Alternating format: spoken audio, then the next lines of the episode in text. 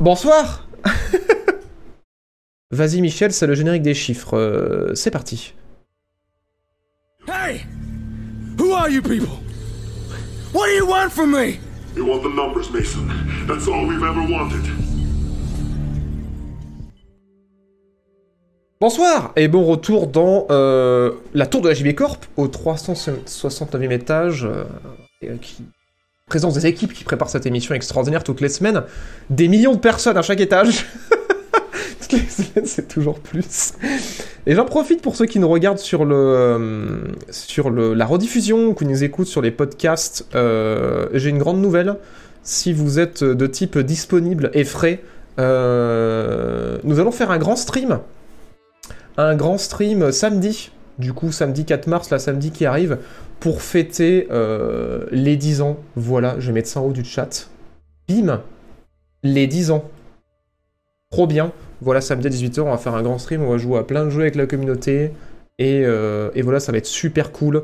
Pour ceux qui euh, ont des connexions lentes, excusez-moi, paf Pensez à installer ces jeux-là parce a des chances qu'on aille dessus.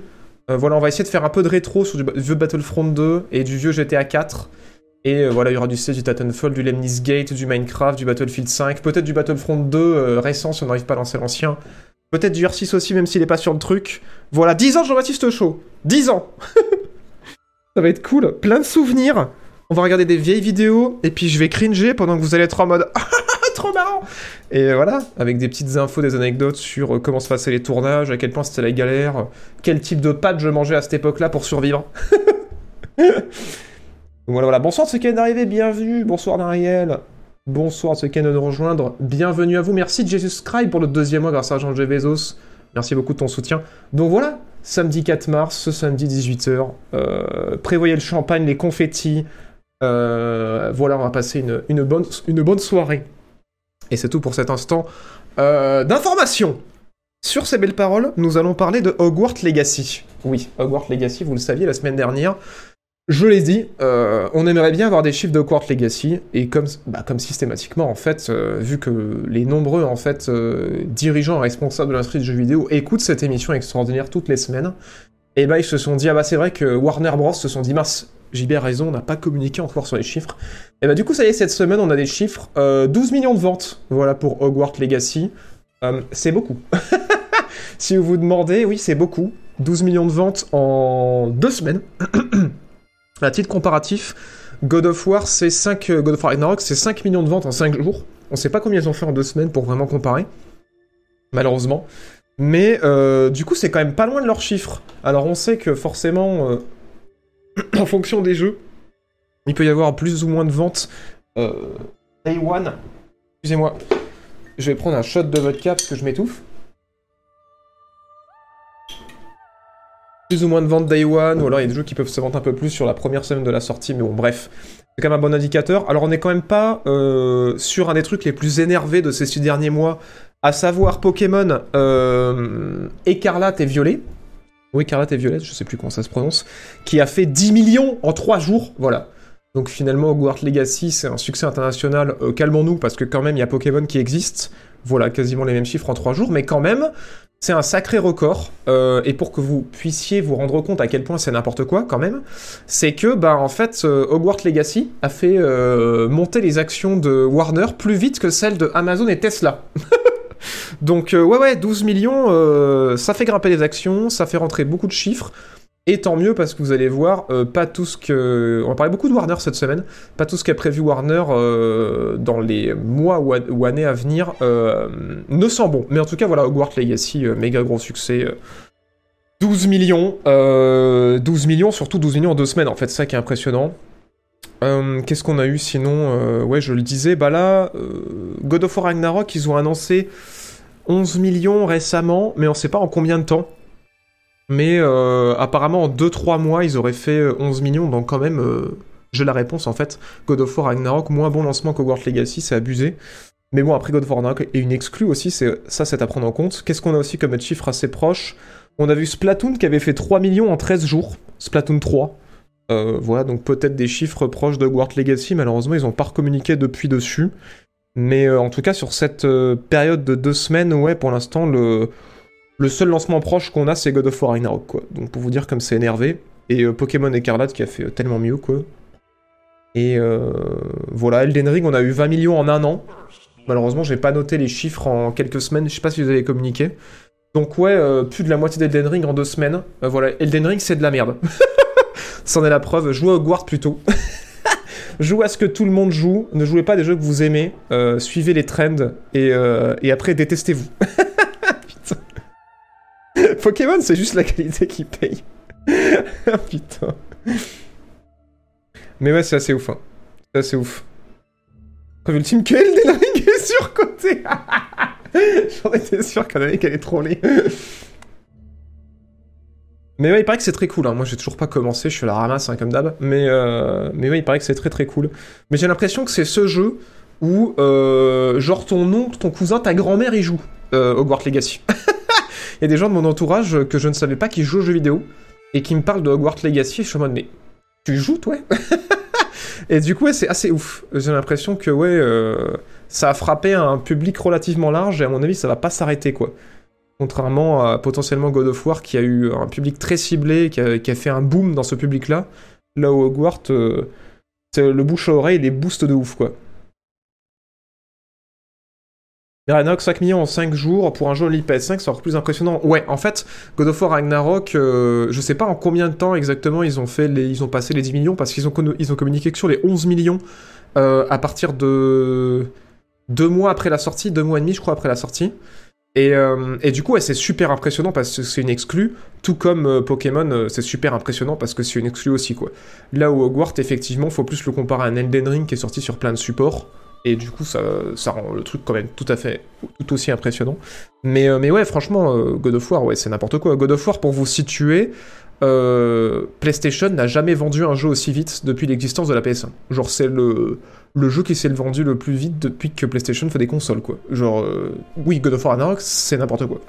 c'est, euh, voilà, on va pas réduire non plus, mais c'est- n'importe quoi. Et Hogwarts Legacy, c'est tout aussi n'importe quoi. Donc ouais ouais non c'est là c'est vraiment des, des mastodontes quoi. Autant Elden Ring faisait des chiffres, tu, tu te disais ah ouais, mais là oui ça s'arrête pas en fait. Donc oui les gens n'arrêtent pas de jouer. C'est euh, c'est plutôt cool.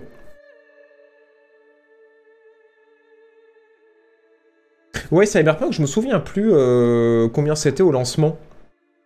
Je crois que j'ai les, derniers chiffres qu'on a eu pour Cyberpunk pour comparer. Mais ouais on a eu les chiffres de Cyberpunk après un peu plus d'un an. Euh, ouais, c'est ça. Après un peu plus d'un an, ils avaient communiqué 18 millions Cyberpunk. Voilà. Et mais bon, la majorité des, des ventes se sont fait au début. Et il est possible que c'était des ventes proches aussi. euh. Euh, je vais regarder si j'arrive à trouver une source. Ouais, c'est ça. Cyberpunk avait fait 13 millions sur la même, euh, sur la même période. 13 millions en deux semaines. Donc Hogwarts Legacy, de l'ordre de la hype de Cyberpunk apparemment quoi. Dont 8 millions en précommande, ouais, tout à fait. Bravo, hein. Bravo, hein Bravo les mecs qui ont précommandé euh, Cyberpunk, hein.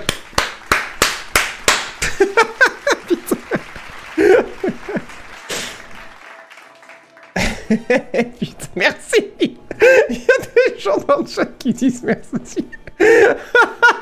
Putain. Merci Better Betrave pour le 21 e mois. Merci Sky pour le deuxième mois. Merci euh, M pour le premier mois. Merci Rafix aussi qui a offert un abonnement. Merci Batisport pour le 23 e mois. Faut que je mette des combien là, c'est pas possible. Et merci Carte d'Acier pour les deux ans. Il faut savoir qu'ici c'est juste pour savoir banner les modos, banner les. Et je regrette rien Mais c'est ça qui est ouf. C'est avec euh, les, euh, les fans de Cyberpunk, voilà, euh, ils ont pas peur de, ils ont plus peur maintenant de dire. ils ont plus peur de se cacher et de dire c'est bon, c'est patché, nous cassez pas les couilles. J'ai pas peur, aucun regret. non mais je comprends, voilà. Après, je comprends tout autant les gens qui étaient. euh, Bon, alors précommander, faut jamais. hein. Mais je comprends les gens qui euh, qui ont kiffé Day One. euh, si vous n'avez pas eu de bug et que vous avez eu la chance, parce que j'en fais partie, j'ai eu la chance d'avoir un jeu pas buggé. Et dès eu les premiers patchs, mon jeu est devenu buggé, donc j'étais bien content d'avoir fini avant. Mais, euh, mais ouais. Mais ouais, mais ouais. On va pas relancer le sujet Cyberpunk, mais. euh. Regardez-les Je regrette rien Il est bon le jeu Putain. Mais ne précommandez pas, s'il vous plaît. Évitez-vous des déceptions. Bon, bref. Euh, faut qu'on avance quand même, hein, parce qu'il y a des choses à parler. Il y a un autre chiffre euh, relativement intéressant. C'est le 2. Euh, 2 millions de The Forest en 24 heures. Voilà. On parlait de euh, 14 jours pour faire euh, 12 millions. Bah, Sons of the Forest, qui n'est sorti que sur PC pour l'instant. Euh, 2 millions 24 heures. voilà, euh, donc tout aussi impressionnant. Euh, on va voir si ça continue, mais ouais, l'early access de Sons of the Forest, là, euh, c'est n'importe quoi aussi. Hein. 2 putains de millions. Pour vous situer un petit peu comme... c'est du Grand Nawak, après on va aller voir les critiques évidemment. Ils ont battu des records Steam de jeux comme Rust, No Man's Sky et GTA V. Voilà. Il y avait plus de joueurs en simultané sur Steam sur ce jeu-là qui a eu euh, de toute l'histoire de GTA V en, en simultané, de toute l'histoire de No Man's Sky, de toute l'histoire de Rust. Il n'y a jamais eu autant de joueurs en simultané sur ces jeux-là qu'il y avait de joueurs en simultané euh, le jour de la sortie de Sons of the Forest. Voilà, voilà. C'est euh, tranquille, hein. Vraiment, vraiment tranquille, Sons of the Forest. Putain. Ouais, c'est abusé, hein. 2 millions en 24 heures, c'est n'importe quoi. Et du coup, pour ceux qui se posent la question de c'était combien le nombre de joueurs en simultané, je crois que c'était presque 400 000. Euh... Bah, c'était 400 000. C'était 400 000, euh, 411 999, donc presque 412 000 à un joueur près. Euh, voilà, joueurs en simultané le soir de la sortie, c'est euh, juste n'importe quoi. Euh, voilà, voilà. Donc Sons of the Forest, bon lancement. Après, attention, euh, le jeu n'a pas convaincu tout le monde. On va en parler euh, juste après. Mais, euh, mais ouais, pas tout le monde n'est content de, l'état du jeu. Je vais du coup récupérer aussi également, si je le puis, mon conducteur pour vous dire un petit peu. pour vous dire un petit peu ce qui va pas, pour vous situer un petit peu, alors malheureusement il n'y a pas d'open critique parce que c'est un early, un early access, donc voilà il y a quelques critiques que je suis allé voir quand même. Euh, le jeu étant très positif, il est à 81% sur les, euh, sur les avis Steam. C'est quand même pas dégueulasse. Moi, ce que j'aime bien faire, c'est quand même voir aussi les avis après 10 heures de jeu. Bim Et là, on descend à 56% d'avis positifs après 10 heures de jeu. Euh, si j'enlève mes langues aussi, ce sera peut-être mieux. 77 pour ceux qui sont pas français. Les Français sont pas contents. les Français sont moins contents. Alors les Français, si vous êtes Français, euh, attention, 56% de vos confrères seulement recommandent le jeu après 10 heures. Là où euh, toutes, nos, toutes nationalités confondues, c'est 77%. Donc bref, qu'on prenne euh, juste la francophonie ou, euh, ou l'ensemble des joueurs, il y a une baisse quand même de, des avis après 10 heures de jeu. C'est intéressant à noter. On va se mettre un petit, un petit Sons of the Forest en fond. Pendant que je parle du jeu, c'est toujours plus sympa d'avoir des images qui bougent quand on parle de jeu vidéo. Je vais centrer ça immédiatement. Et couper le son. Et on va boucler. Pour ceux qui voient pas ce que c'est, c'est un jeu de survie euh, qui peut se jouer en multijoueur. Euh, où en fait on est échoué sur une île et où il y a euh, des cannibales. Des cannibaux? Des cannibales? Voilà, voilà, c'est la suite en fait de The Forest, qui est sorti il y a quelques années et qui était sorti dans un état en early access vraiment complètement dégueulasse. Une putain de honte. Et qui au fil du temps avait réussi à patcher le jeu pour en faire le succès qu'il a été au point de faire une suite aujourd'hui. Et là, euh, Sons of the Forest, en fait, ce qui en, est dit par le- les joueurs et un petit peu de la presse qui l'ont testé, c'est qu'effectivement, bah voilà, le jeu est beau, il est immersif, euh, l'ambiance sonore aussi est vraiment ouf, c'est assez bien opti. Euh, la mécanique du bot et les IA aussi sont assez cool. Le système de construction est toujours vraiment bien. Par contre, du côté des points négatifs, il y a beaucoup de gens qui reprochent que ben, ça manque quand même pas mal de contenu, même si c'est une early access. Euh, l'histoire est très courte, voilà. Bon, moi je trouve que c'est déjà pas mal qu'il y ait une histoire dans le jeu, mais beaucoup reprochent que l'histoire est courte pour le moment.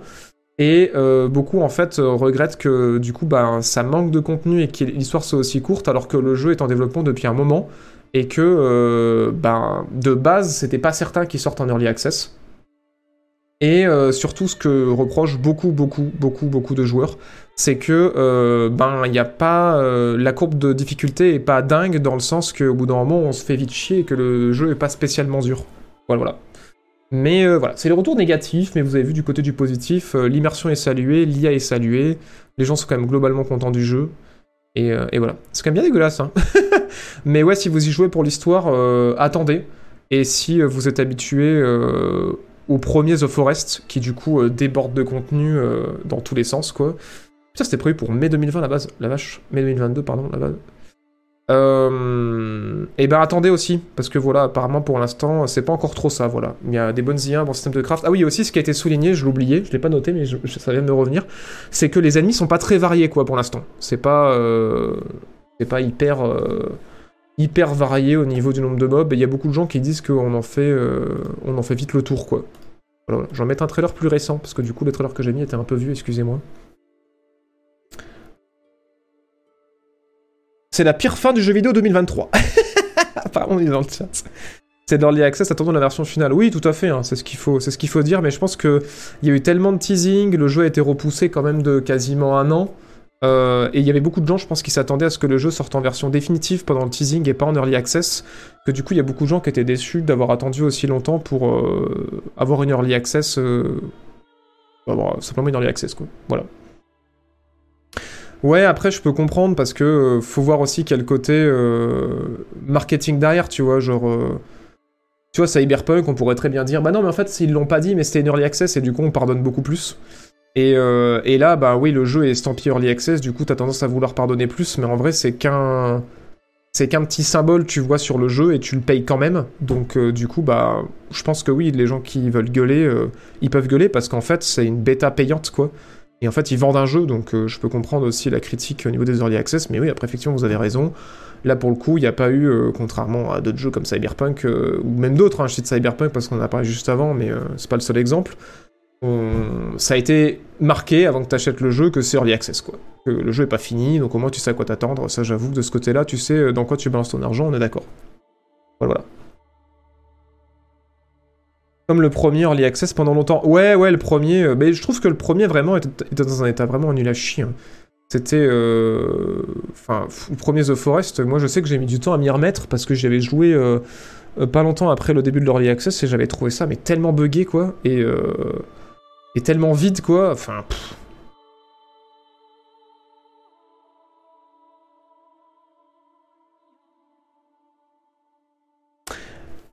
Euh, salut Cavalier Ranger, Euh, si tu veux, tu peux rejoindre la Discord et prendre contact avec les modos pour l'exclamation Discord. Et, euh, et voilà. Pour partager, parce que malheureusement dans le chat on va pas partager de lien. Si tu rushes les quêtes en 10 heures, c'est plié. Ouais, apparemment l'histoire est pliée en 10 heures, effectivement. Effectivement, effectivement.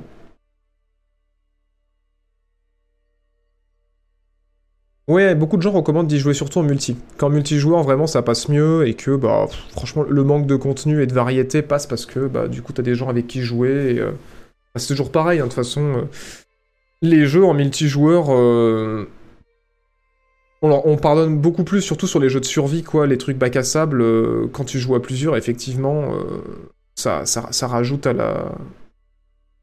à l'expérience, quoi, de pas jouer tout seul. Donc ouais. Un peu que Straight Dead Deep. Bah, Straight Dead Deep, j'y ai pas joué au lancement, donc je sais pas.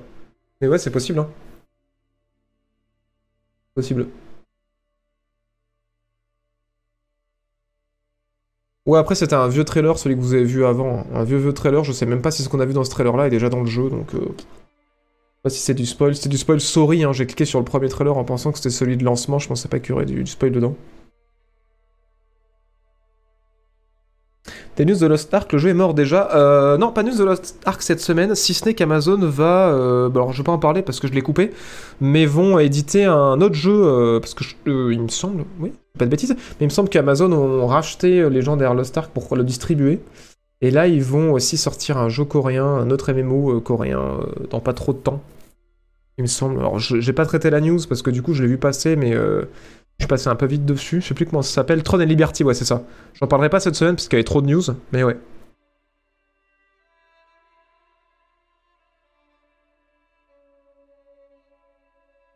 Euh, non, non, on vient juste de commencer. Là, on a parlé de 12 millions de ventes de Hogwarts Legacy. On est en train de parler de la sortie de Sons of the Forest et euh, des, des 2 millions de ventes qui sont faites en 24 heures.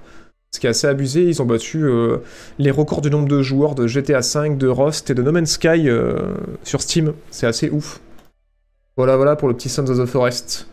On se belle parole, Sons of the Forest, c'est pas le seul jeu euh, qui est sorti euh, cette semaine. Il y a eu énormément de jeux. J'ai dû faire des choix.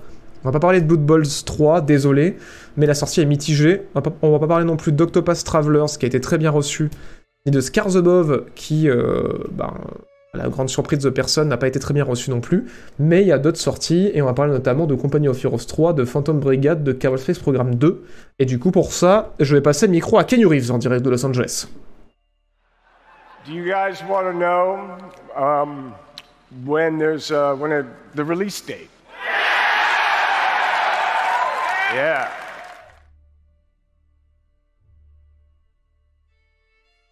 Merci Kenyu. Merci Kenyu, euh, toujours là, tous les mercredis, pour lancer ce générique. Merci le petit chat pour le 13e mois, et merci Carte d'Acier pour les 5 euros. Merci beaucoup de votre soutien, c'est adorable. Voilà, voilà. Euh, petit rappel, si jamais vous êtes dispo samedi soir, incroyable mais vrai, bim, on fête les 10 ans du Jean-Baptiste Show, la chaîne YouTube. Incroyable mais vrai, on va jouer à plein de jeux tous ensemble. Donc euh, si vous êtes dispo samedi soir et vous voulez partager des souvenirs, revoir des vieilles vidéos, en apprendre un peu plus sur l'organisation de la chaîne, euh, si euh, voilà, vous voulez qu'on s'organise une petite FAQ en direct. Mais si vous voulez jouer aussi, euh, pensez à installer les jeux qui sont actuellement sur votre écran. Voilà, parce qu'il y a des chances qu'on aille dessus. C'est pas dit qu'on arrive à faire tourner des serveurs sur tout ce qu'il y a là. Il y a un peu des vieux jeux, il y a un peu des trucs récents. Et, et voilà. voilà, voilà, samedi soir 18h pour fêter dans la nuit de samedi à dimanche les 10 ans du JB Show. Ça va être incroyable. Ça va être incroyable. 10 ans. Eh oui, Fabio, 10 ans. Un son de combien est de mise 10 ans. bon, Compagnie of Heroes 3. Compagnie of Heroes 3, messieurs, dames, euh, ça divise. Ça divise, la presse a beaucoup aimé. Voilà, 38 critiques sur Compagnie of Heroes 3. Euh, ils ont salué, euh, donc là c'est Open Critique, hein, pour ceux qui se demandent ce que c'est que ce site. Bam C'est un site fait par des gens comme vous et moi qui sont financés par euh, leur audience pour entretenir ce site, qui contrairement à Metacritic euh, font une moyenne des, sites de presse qui euh, répertorient, mais aussi lisent les articles de presse pour savoir si oui ou non la presse recommande le jeu ou pas. Et vous allez voir que des fois, bah, par exemple, je vais vous montrer un bon exemple. Scars Above, dont on ne va pas parler cette semaine. Comment ça s'écrit? Scars Above. Il a reçu euh, presque 7 par la presse, mais il est recommandé que par 38% de la presse. Donc euh, c'est pour ça que ce site est super utile, parce qu'en général, la seconde note est plus représentative de la qualité du jeu. Et la Compagnie of Heroes, cette semaine, euh, la presse a salué le jeu, Compagnie of Heroes 3, donc la suite du Esther à succès par les gens qui ont fait aussi les Dawn of War. Pour ceux qui ne connaissent pas Company of Heroes, mais ils connaissent peut-être Dawn of War, c'est assez similaire. Et en gros, ce qu'ils ont salué du côté de la presse, c'est que ben il y a euh, énormément de contenu. Voilà, il y a une grosse carte de campagne à la Total War pour la conquête de l'Italie. Je vous montrerai des images après. Euh, Il y a euh, où je vous montrerai des images maintenant. Et après, je remontrerai des images. euh, quand on parlera des retours des joueurs qui sont pas vraiment les mêmes, on va en parler de pourquoi. Euh, la- launch trailer, on va se mettre. Bam Voilà, ça ressemble à ça, Company of Heroes 3, comme ça vous voyez de quoi on parle. Donc ouais, la campagne italienne, euh, un peu en mode Total War, avec une map monde, gestion des routes de rapprovisionnement et tout, c'est super cool. Il y a aussi une campagne plus linéaire, euh, comme les anciens euh, Company of Heroes qui se passe en Afrique, qui apparemment est, euh, est sympa aussi. Mais surtout, ce que la presse a salué, c'est que, ouais, le jeu est quand même très joli. Et surtout, les combats sont très très bons, quoi. Les escarmouches sont très très bonnes, c'est très très cool.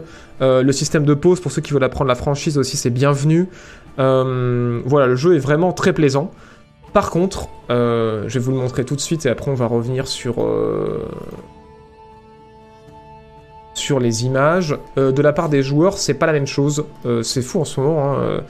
Les joueurs sont très divisés. Bon, la presse aussi, hein, ceux qu'on ceux qu'on qu'on suivi les semaines passées, des fois c'est la presse aussi qui se divise, mais là, autant la presse était à peu près unanime cette semaine, mais les joueurs pas du tout, puisque le jeu est recommandé à 60% euh, par les joueurs, et si on va checker et qu'on rajoute euh, 10 heures de temps de jeu,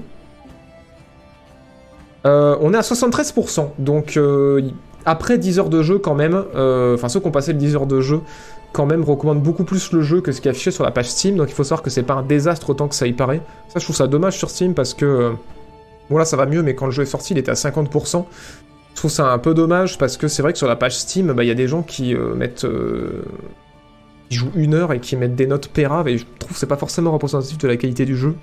Ce qui est vraiment pas ouf, surtout qu'on sait qu'il y a beaucoup de joueurs, euh, même là après 5 heures de jeu, c'est 72%, c'est 72%, enfin, c'est un peu abusé de pouvoir noter un jeu en ayant joué moins de 5 heures, mais bon bref, c'est comme ça fonctionne Steam, Euh, pourquoi pas?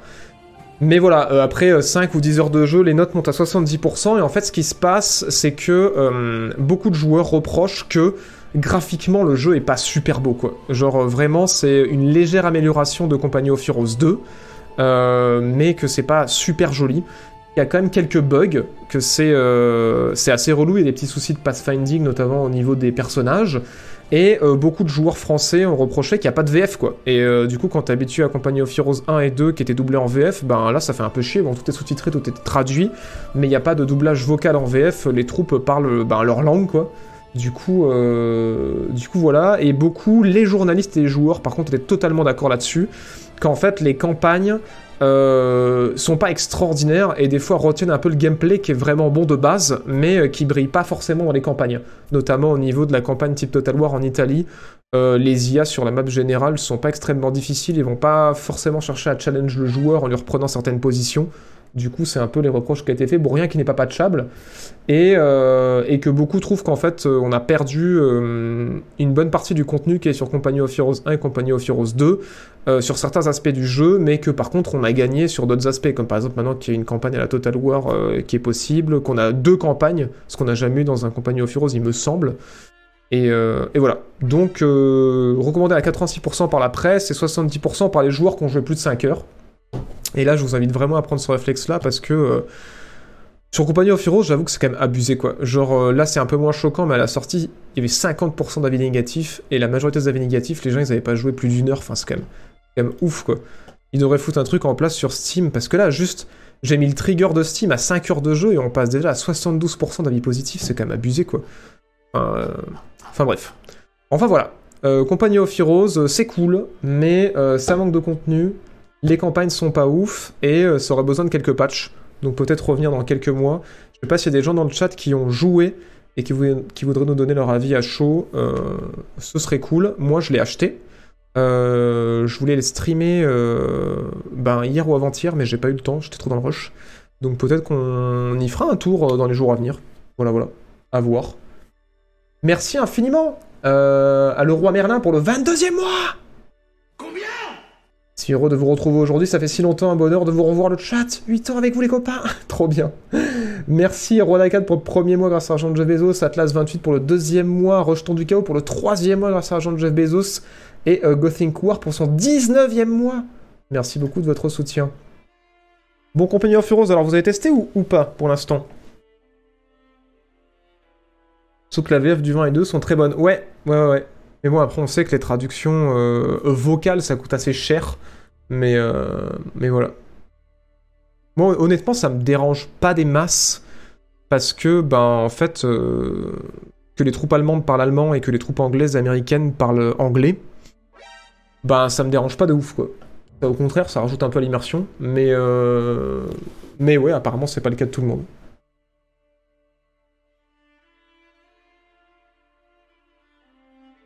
Euh, non, j'ai pas, j'ai continué encore Atomic Heart. J'y rejoins un petit peu en off après le stream.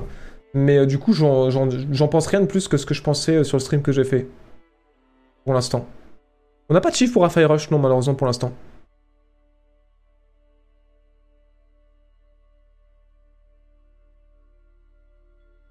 Il y a aussi le, le remake de Pharaoh. Alors oui, je couvre pas trop les remakes en général, à moins que ça fasse grand grand bruit, euh, parce qu'on me le demande trop. Mais euh, non, les remakes, je couvre pas des masses sur l'émission. Désolé déjà qu'on a coupé euh, beaucoup de jeux qui viennent de sortir cette semaine, euh, qui sont pas des remakes, parce que du coup, bah, je pouvais pas traiter tout, sinon l'émission va être beaucoup trop longue. Faut faire des choix, quoi. Et du coup, ouais, non, je vais pas parler du remake de Pharaoh, sorry. Ça arrive bientôt, Marou. Le top des indés et mes jeux 2022, ça arrive bientôt. Campagne d'Italie sans les Italiens. Alors du coup, euh, il y a les Italiens sous forme de résistants. Voilà, en fait, bah là c'est ce que vous voyez un petit peu quand je parlais des campagnes type Total War, c'est un peu cet écran-là.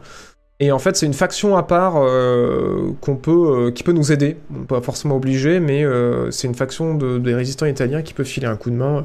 Et sinon, après, de toute façon, les Italiens, ils sont avec euh, les forces de la Wehrmacht de toute façon. Donc. Mais c'est vrai qu'il n'y a pas l'armée italienne, quoi. À proprement parler. Euh, ouais, je suis bien claqué, ouais. Je suis bien claqué, beaucoup de taf cette semaine, mais ça va. Ça va, ça va, pas d'inquiétude. Je vais pas m'endormir.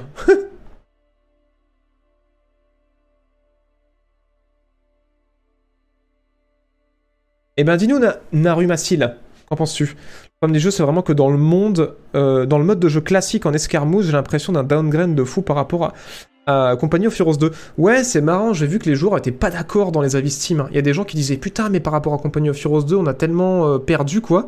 Et d'autres gens qui ont pas du tout aimé Company of Heroes 2. Beaucoup de gens qui étaient plus fans du 1 qui sont trop contents du 3 quoi. Donc j'ai l'impression que ça divise. Vraiment, les gens qui ont aimé le 1 adorent le 3, et les gens qui ont surkiffé le 2 n'aiment pas le 3. Donc en fait, je pense que ça pourrait vous aider à savoir si ce serait pour vous ou pas quoi.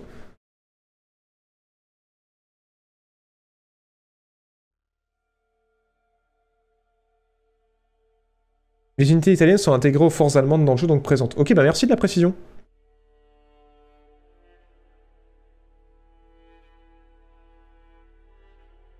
Petite réflexion sur les notes Steam, c'est pas intéressant de pouvoir chercher les notes par temps de jeu Bah c'est ce que je viens de montrer en fait. Je sais que j'aurai que 3 heures de jeu, mais quand un jeu devient bien qu'au bout de 5 heures, je serais content d'avoir ces avis-là, non? Bah en fait c'est ce que je viens de montrer. Moi je vous conseille, quand vous voulez des avis sur un jeu et qu'une note vous paraît bizarre, vous cliquez dessus, il y a un filtre sur Steam, euh, temps de jeu, et vous le foutez au moins à 5 heures, quoi. Même là, il y a un bouton plus de 10 heures, euh, qui est quand même pas mal, parce que c'est vrai que sur des jeux, surtout comme ça, comme Company of Heroes, en général, en dessous de 10 heures de jeu, moi j'ai un peu de mal à entendre l'avis des gens, quoi. Euh, parce qu'après, c'est bien beau, je vois beaucoup de communautés de joueurs qui reprochent après aux journalistes de pas finir les jeux. Ouais, mais bon, en même temps, sur Steam, les joueurs peuvent mettre des avis au bout de 30 minutes, quoi. Je trouve ça un peu abusé. J'ai vu des gens qui avaient fait le tuto et qui avaient arrêté au bout de 30 minutes, qui avaient dit c'est de la merde, quoi. Il y a vraiment un problème, je trouve, au niveau de, des critiques de, ma- de manière générale, que ce soit à cause du, système de, de la manière de fonctionner des journalistes, enfin des, des, organes journalistiques spécialisés dans le jeu vidéo, qui fait qu'il y a un vrai souci au niveau des retours, mais pareil, au niveau des joueurs, il y a un vrai problème, quoi. C'est quand même abusé d'avoir une note aussi différente. Enfin, il y y a plus de 10% de plus d'avis positifs. On passe de moyen en plutôt positif euh, juste avec les avis des gens qui jouent plus de 10 heures. Enfin, c'est abusé, je trouve. Ça évite tous les avis de, de jeux à base le jeu démarre pas. Ouais, mais franchement, je trouve que Steam, quand ils foutent le truc à avis récent, il devrait y avoir aussi un truc genre évaluation technique, quoi. Et mettre que les avis de moins de 5 heures. Genre en mode, euh, pour savoir si le jeu il est opti, en dessous t'as euh, état technique, et du coup tu vois si les gens qui ont joué ben, de 0 jusqu'à X heures, ils mettent un avis positif ou pas. Et si tu vois qu'effectivement, euh, les gens qui n'ont même pas joué 10 heures, euh, c'est dans le rouge, ça veut dire que ouais, peut-être que le jeu il est bien, mais qu'il doit être opti avec le cul, quoi. Dans The Forest, il y a 5000 avis de 2 heures de jeu. Il y a 5000 avis après 2 heures après la sortie du jeu. Ouais, non, mais voilà. Mais voilà, mais c'est tout le problème, quoi. C'est tout le problème. Ou même les remboursements. Ouais, les remboursements aussi, bah, ce qu'ils qu'ils font de bien Steam. Après, Steam n'est pas à reprocher, hein, euh, parce qu'ils font des trucs quand même bien. Mais c'est quand il y a des gens qui se font rembourser, c'est marqué. Quand des gens reçoivent des clés gratos, c'est marqué. Quand les gens se sont fait rembourser, c'est marqué. Du coup, euh, ouais. Après, je pense à dire bien fait de se faire détruire euh, la note de son jeu car il, car il se lance pas. C'est devenu la misère sexuelle ces derniers temps, les optis. Donc ça me gêne pas qu'un jeu se fasse atomiser juste à cause de son opti. Euh, alors moi, je suis d'accord. Mais là, pour Company of Heroes 3, c'est pas le problème. Et c'est pour ça que là, je trouve qu'il y a un véritable problème. C'est qu'en fait, euh, il y a des gens qui. Le jeu est pas mal opti, le jeu tourne bien. C'est pas un problème d'opti, c'est juste qu'il y a des gens qui l'ont lancé. Et ils se sont juste dit Ah ouais, c'est moche. Ah ouais, les animations, elles sont pas ouf. Et euh, ben, on dirait euh, que c'est pas aussi bien que Company of Heroes 2 après 30 minutes, quoi. Et ça, je trouve ça abusé. Enfin, genre. euh, Ok, c'est un peu moche, mais il y a quand même une campagne euh, hyper grande sur, euh, sur l'Italie. Il y a quand même deux campagnes. Enfin, il y a plus de contenu à d'autres endroits qu'il n'y avait pas avant. Du coup, je trouve ça un peu dur de, condamner le jeu pour, pour ça direct, quoi. Mais après, oui, c'est sûr qu'effectivement, oui, bon, bah, quand le jeu sera éclaté, euh, en même temps, c'est ta faute si t'as des notes de merde. Mais là, pour le coup, tu vois, Company of Heroes 3, c'est un petit peu l'entre-deux, je trouve, personnellement, quoi. C'est pas, euh, c'est pas qu'il est sorti dans un état éclaté, c'est juste que, ben ouais, euh, graphiquement, il est pas ultra au- au- au-dessus de, Company of Heroes 2, mais en même temps, voilà, il tourne apparemment bien, donc euh, est-ce que c'est grave, finalement, pour ce genre de jeu?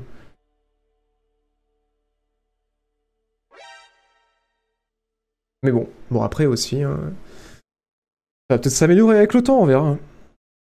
Merci infiniment à VNLM Mouettos pour le huitième mois. Excusez-moi, j'ai enlevé la vidéo. Grâce à l'argent de Bezos, merci euh, Black54 pour le deuxième mois, merci la maman de Ikinomi pour le premier mois, grâce à l'argent de Bezos, merci Rorito pour le premier mois, merci Ashitaka pour le onzième mois, et merci euh, Madadrix pour le treizième mois grâce à l'argent de Jeff. Merci à vous de votre soutien. Bon, euh, autre jeu aussi qui est sorti cette semaine, où est mon conducteur? C'est Phantom Brigade, voilà, qui est un jeu que j'attendais pas mal. Euh, je vais vous montrer un petit peu ce que c'est. On va aller voir les notes. Et je vais vous dire un petit peu... Euh,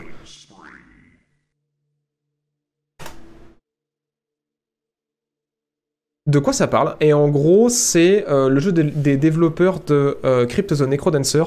Et en fait, c'est un XCOM avec des mechas. C'est un avec des mechas. si j'avais sorti mon top 1D plus tôt... il, aurait, il aurait été probablement dedans. Malheureusement, j'ai dû le sortir parce que du coup, il vient déjà de sortir. Mais euh, c'est très cool. Il y a. Euh, enfin, c'est très cool, j'ai pas joué, mais euh, visuellement, c'est assez plaisant et c'est pour ça que je l'attendais pas mal. Et il y a un système, en fait, vous le voyez là, de timeline, où en fait, vous pouvez planifier vos moves et vous voyez les moves de l'ennemi en temps réel et vous pouvez rembobiner et accélérer le temps donc il y a ce système de tour par tour, mais avec la timeline qui est hyper intéressant. Et l'interface, ça va l'air très très cool. Et là, cette semaine, donc le jeu vient de sortir. Euh, malheureusement, sur Open Critique, bah, vu que c'est un petit jeu, il n'y a pas encore assez de notes pour qu'on puisse avoir une note euh, au global. Mais par contre, sur Steam, il y a des notes qui commencent à tomber euh, tout doucement. Et du coup, le jeu est à 91% d'avis positifs pour l'instant. Donc il vient de sortir hier, faudra attendre un petit peu euh, par rapport à ce que j'ai juste avant, de voir quand les joueurs auront joué un peu plus, de voir si ça reste dans ces eaux-là. Mais en tout cas, les gens, au premier contact du jeu, ont l'air d'être assez contents euh, du jeu pour l'instant. Et euh, de ce que j'ai relevé du coup des quelques organes de presse qui l'ont testé et des quelques avis de joueurs qui ont plus de une heure de jeu, ce qu'il en ressort de Phantom Brigade, c'est que l'interface est vraiment très bonne, que c'est super bien optimisé, que l'univers est très joli, la destruction c'est super cool, que c'est un bon XCOM, mais par contre, euh, certains ont fait des reproches, c'est que si vous pensez trouver un Battletech, euh, c'est pas du tout le cas. C'est beaucoup moins complet que euh, Battletech, c'est plus un XCOM avec des mechas et que c'est pas euh, facile à prendre en main. Voilà, il y a un tuto qui est bien foutu, mais euh, voilà, c'est pas, vous pouvez pas lancer une partie directe et comprendre tout à fait ce qui se passe parce que vu que ça a cette particularité avec la timeline, vous allez pas, euh, si vous savez jouer XCOM, vous allez pas forcément réussir à jouer à ce jeu-là.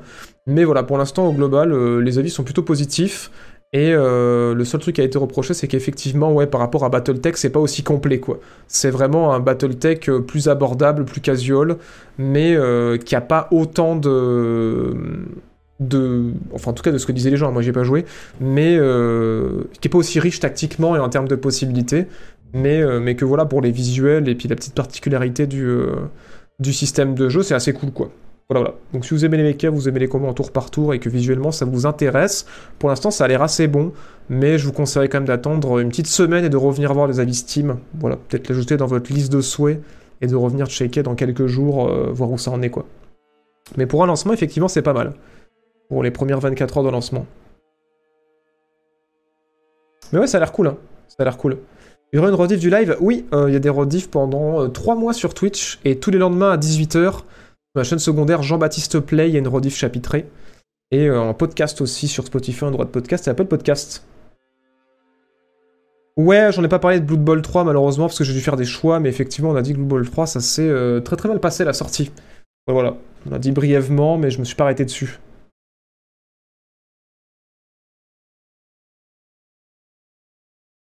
Into the Bridge en 3D, ouais, ça fait un peu cette ambiance là. Hein. Ça fait un peu cette ambiance là, mais ça se joue pas pareil.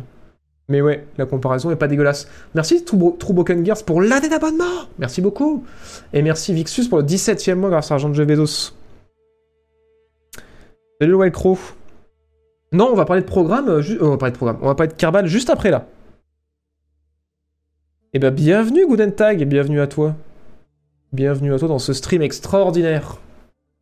Euh, bah du coup, vu que vous me posez la question, on va y aller. On va y aller, on va parler de Kerbal Space Programme 2. Euh, c'est parti, c'est maintenant. Donc pour ceux qui voient pas euh, ce que c'est, c'est un... Euh, comment on pourrait dire Un jeu de gestion, on a le droit de dire ça? Paf. Un jeu de gestion, en fait, vous gérez euh, une, euh, une station de type NASA, quoi, qui envoie en fait des euh, petits astronautes dans l'espace pour partir à la conquête de l'univers, et qui se veut assez réaliste au niveau de la gestion des mécaniques et de la physique. Voilà, le premier avait eu un succès assez fou. Et là, le deuxième vient de sortir, et je vais vous spoil immédiatement. Kerbal Space Program 2, donc il est à 50 balles, il est en early access et apparemment c'est complètement éclaté. Euh, 50% d'avis positifs sur euh, 10 000 avis. Euh, voilà, les attentes étaient monstrueuses, mais en fait, ben voilà, on va revenir sur ce qu'on disait tout à l'heure.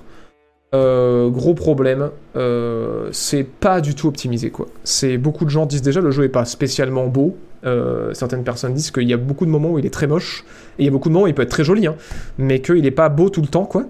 Et, euh, et que c'est assez ouf de voir à quel point c'est mal optimisé, et en fait c'est mal optimisé au point que des fois ça, empêche le gameplay parce que du coup ça bloque, euh, ça freeze, c'est euh, c'est un vrai souci, qu'il y a énormément de bugs. Alors oui c'est une early access, mais il y a une quantité de bugs qui est, qui assez folle, et, et beaucoup de gens en fait reprochent aussi que ben ça manque énormément de fonctionnalités et qu'il y a énormément de choses de Kerbal Space Program 1 qui sont pas dans le 2 et que les gens comprennent pas pourquoi en fait euh, parce que c'est censé être une suite, c'est censé construire dessus mais il y a beaucoup de choses qui sont complètement absentes du jeu.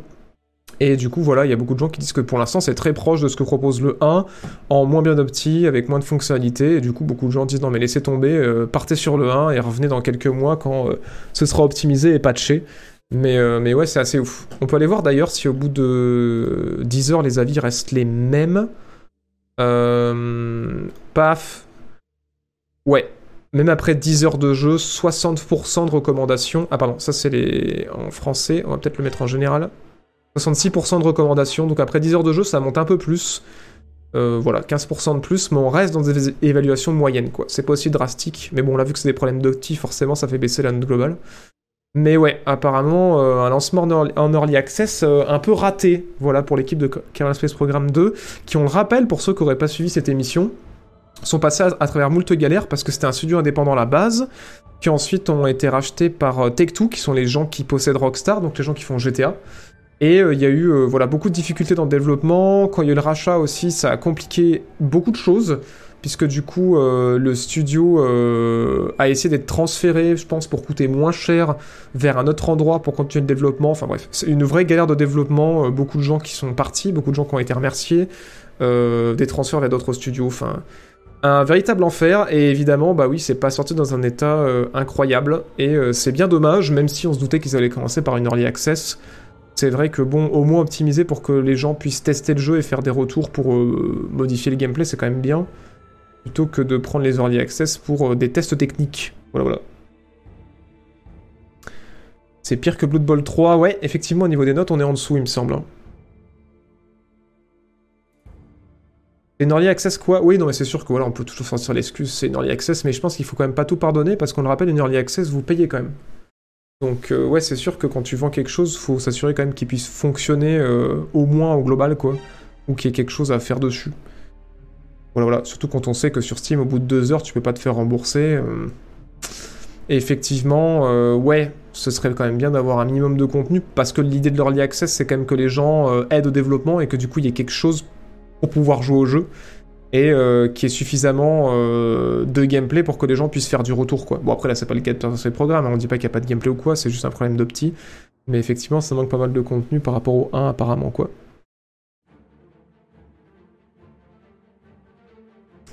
Merci Cryptia pour le deuxième mois grâce à l'argent de Bezos. Merci euh, Oscar Enor aussi pour le troisième mois. Vixus pour le 17ème mois. Merci beaucoup. Beaucoup continue ce que tu fais avec l'argent de Jeff Bezos. Merci Cryptia. J'avais pas vu ton message. Mais ouais, je sais pas s'il y a des gens qui sont dessus, hein, mais ouais, j'ai vu quelques petits retours dans le chat. euh. Pas tout le monde a l'air très heureux. Après, c'est pas le même moteur. Oui, non, mais c'est sûr, c'est sûr, c'est sûr. C'est sûr, mais bon, malheureusement, il porte le nom de la franchise, donc les gens ont des attentes. Hein. Football 3, il a 30% d'avis positif. Ah ouais, ah ouais, c'est carrément descendu. Parce que j'avais regardé à la sortie, ou le lendemain de la sortie, c'était un peu plus 50%. Donc c'est pire en pire, Bowl, c'est disons.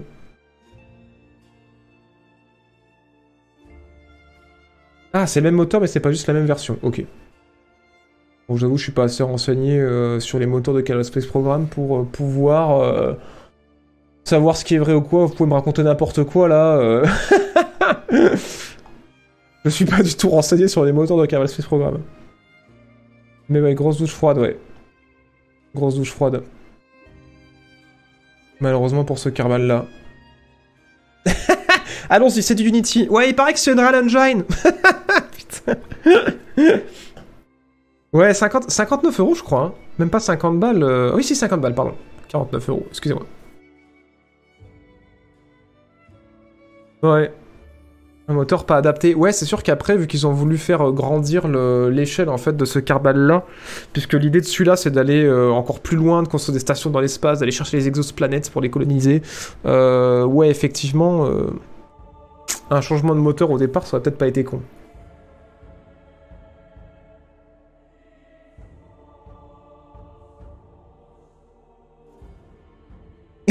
Sais pas d'où vous tenez vos sources, mais on me dit que c'est sous Frostbite 2. J'en peux plus de vous, putain. Vous êtes trop cons. bon, bref. Euh, passons à la suite. Parce qu'il y a une chier de news cette semaine. Toujours dans la section des dates. Euh, nouvelle bêta pour The Finals. Euh, messieurs, dames. The Finals.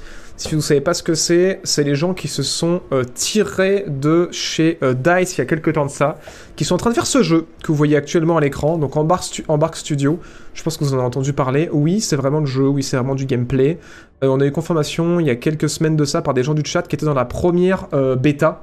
il y a quelques temps, et oui, le jeu ressemble vraiment à ça. Oui, c'est très cool, on nous a dit dans le chat. J'ai pas testé, les journalistes sont pas testés, on a très peu d'avis de joueurs, on a eu la chance d'avoir des gens qui étaient dans la- l'alpha, même je crois que c'était au départ. Et là, bah, en fait, à partir de 7 mars, il y a euh, une nouvelle bêta fermée qui va durer deux semaines. Et si vous voulez la rejoindre sur la page Steam de The Final, c'est possible de s'inscrire. Euh, voilà, voilà. Et en gros, qu'est-ce que c'est?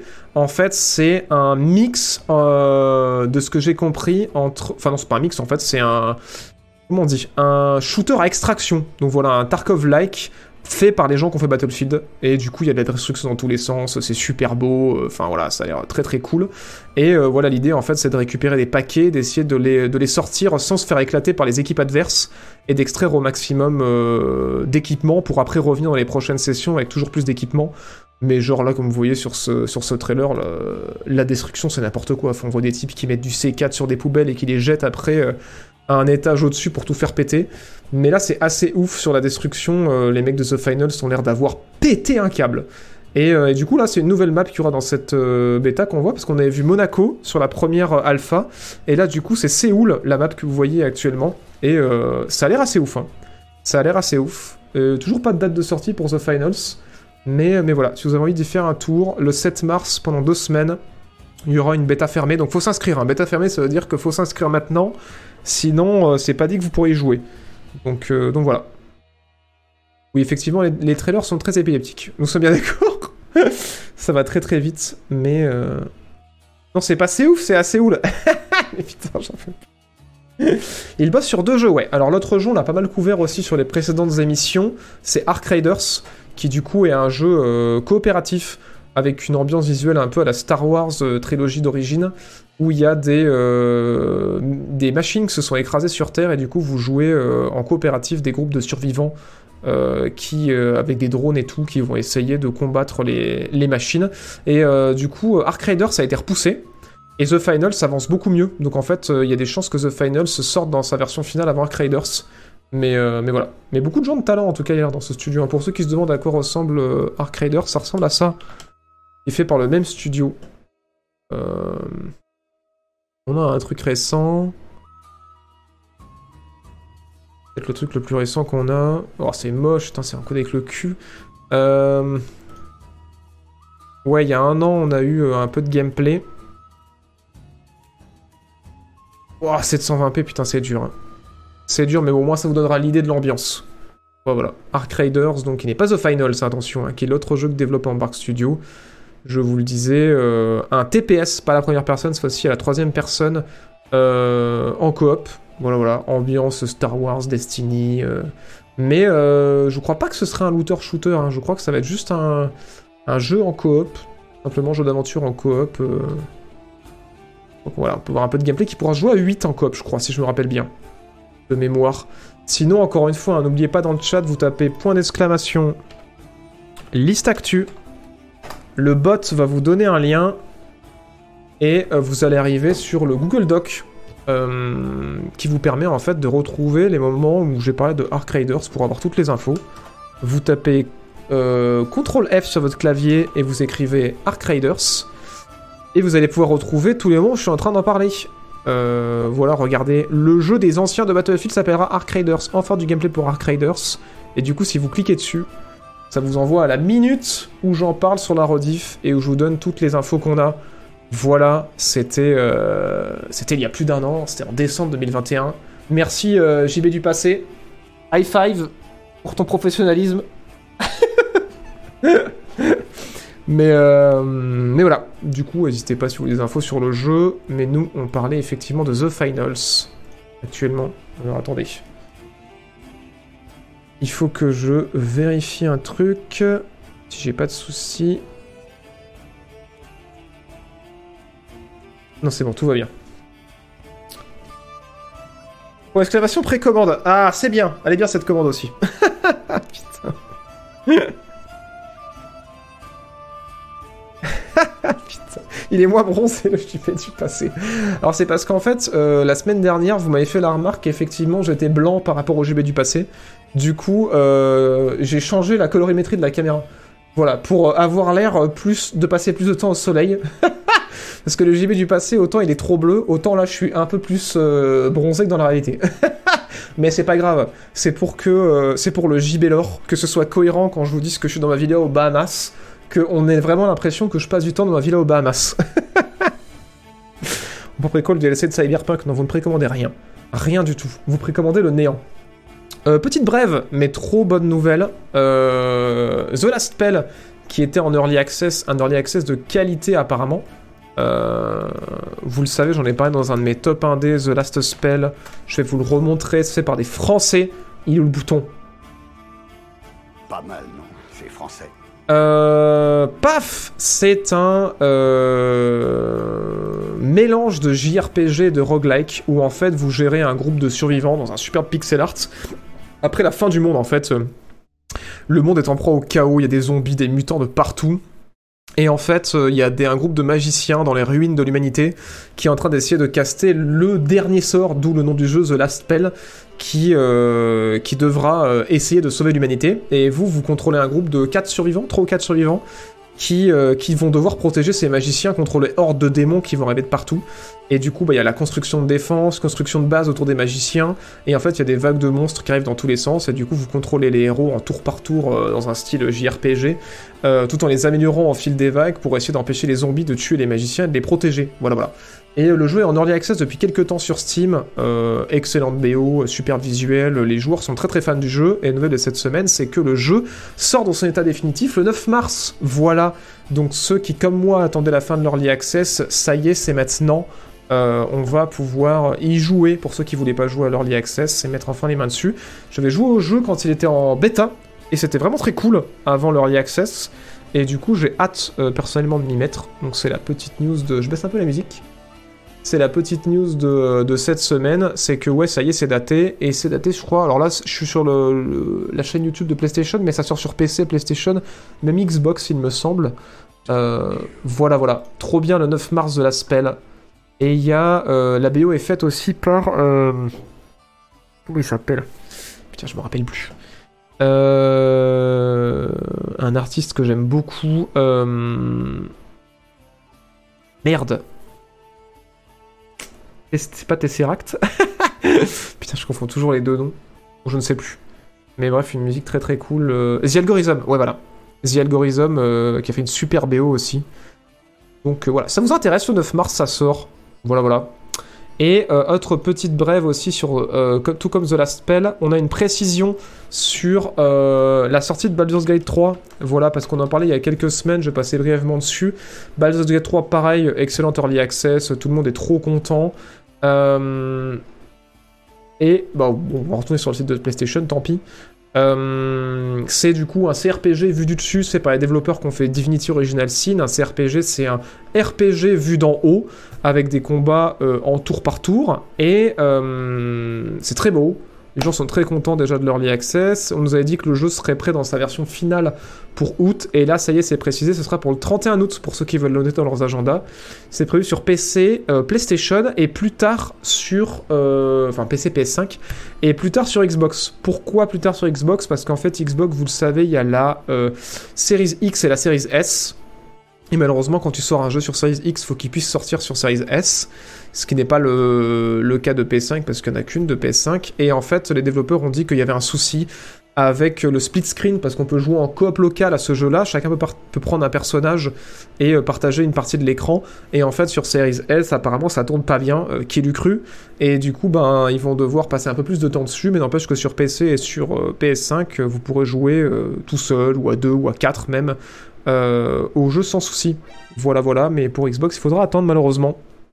Voilà, Baldur's Gate 3, fait par les gens qui ont fait les derniers Divinity Original Sin.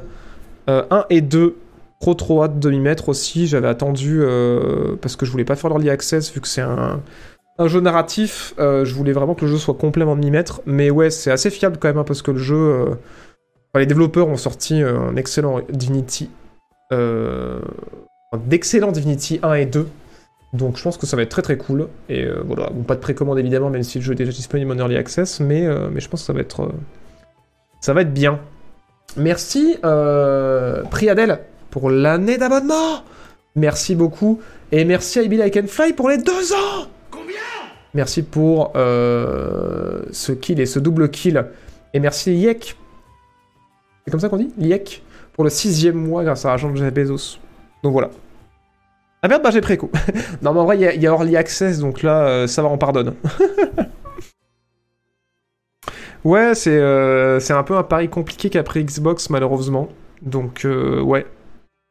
Moi je, moi, je suppose que s'il y a toujours pas Dark Tide sur euh, Xbox, c'est aussi pour ça. hein. C'est aussi pour ça, et je pense que ouais, c'est un peu. je sais pas à quel point ils insistent Xbox pour que les jeux soient compatibles sur Series S, mais je pense qu'ils sont mis dans une situation compliquée côté ne- next gen, même s'ils ont euh, pris le choix de partir sur euh, euh, démocratiser en fait le jeu vidéo, quoi, le rendre accessible. Ouais, c'était pas une super idée, ouais, on est d'accord, mais bon. Effectivement, ils voulaient rendre bah, le support plus abordable, quoi. C'était pas déconnant sur l'offre, mais après sur le la long run, je suis pas sûr que c'était la meilleure idée, quoi. Oui, tout à fait, oui. Après, euh, je dis pas que les précédents Baldur's Gate euh, avant que l'Ariane tombe dessus ou que les précédents Divinity avant que l'Ariane tombe dessus n'étaient pas bien. Parce que, bah, bien sûr, ce jeu avait du succès pour qu'il y ait des suites qui soient faites euh, après, évidemment. euh, évidemment. Alors, moi, je n'ai pas fait les précédents Divinity, j'ai fait que ceux de l'Ariane. Mais, euh, mais oui, j'imagine qu'ils devaient être très bien aussi. Le C de CRPG, c'est pour computer, tout à fait. Tout à fait, tout à fait. On est le premier mercredi du mois, est-ce qu'on aura le droit à la météo Tout à fait, Neymad Vous aurez droit à la météo. euh, Et tu sais quoi, Neymad Tu m'offres une parfaite transition. Puisque c'est l'heure de la météo. c'est incroyable. Merci euh, aux gens de la régie qui font genre ils sont dans le chat, mais en fait, euh, c'est les gens de la régie qui me rappellent que c'est le de la météo. Et, euh, et oui, du coup, euh, pour ceux qui ne le savent pas, ce stream est sponsorisé par le Dénicheur, le site, un site de comparatif de composants, voilà, on a déjà eu quelques streams sponsorisés par eux, et du coup, il y a Michel qui nous fait une météo euh, pour vous parler un petit peu de la variation des prix en ce moment. Et, euh, et du coup, merci à eux, merci aux dénicheurs de financer ce stream, et on fait ça tous les premiers mercredis du mois. Voilà, voilà, pour ceux qui veulent s'informer un petit peu sur les variations de prix, n'hésitez pas à passer sur l'émission euh, le premier mercredi du mois, parce que du coup, on vous dira si les composants PC et les consoles ont baissé ou monté de prix, et si ça vaut le coup d'en acheter euh, en ce moment ou pas ou s'il vaut mieux attendre. Et sur ces belles paroles, je vais passer la parole à Michel. Pas que je me plante, mais je vais lancer le générique. C'est parti tout de suite pour la météo. C'est parti, c'est maintenant.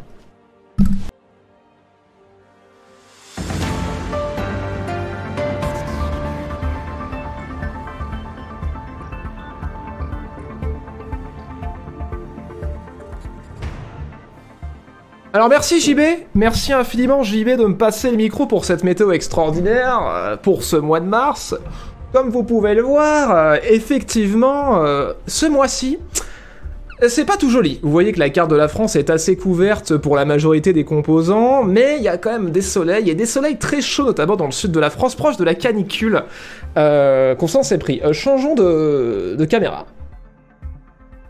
pour pouvoir voir en fait les variations de température. Puisque comme vous pouvez le voir, effectivement, les processeurs Intel, euh, ce mois-ci, sont augmentés de 4%. Alors vraiment pas un bon plan d'acheter Intel en ce moment. Par contre, AMD, il y a une petite baisse de prix, mais surtout on note euh, de 16 baisses de prix sur toutes les cartes graphiques. Voilà, 10% en moins sur toutes les cartes graphiques en un mois. Les prix des cartes graphiques ne cessent que de chuter en ce moment. C'est vraiment une bonne nouvelle. La RAM aussi en complète chute libre en ce moment. Un bon moment pour peut-être upgrade votre RAM. Sinon, au niveau des disques durs et des SSD, ça se maintient des petites baisses de prix. L'alimentation, ça ne bouge pas. Mais alors là, ce qui est absolument incroyable, ce qui est vraiment extraordinaire, c'est la PS5 qui nous offre une sacrée canicule dans le sud de la France, puisque les prix des PS5 en ligne a baissé de 30%, mesdames et messieurs. 30% de baisse de PS5, c'est absolument extraordinaire. Caméra 2 Caméra 2 Caméra 2, pour rappeler que quand même la Switch il pleut. Voilà, euh, le, encore plus dans le sud de la France, acheter une Switch en ce moment, c'est pas un bon plan.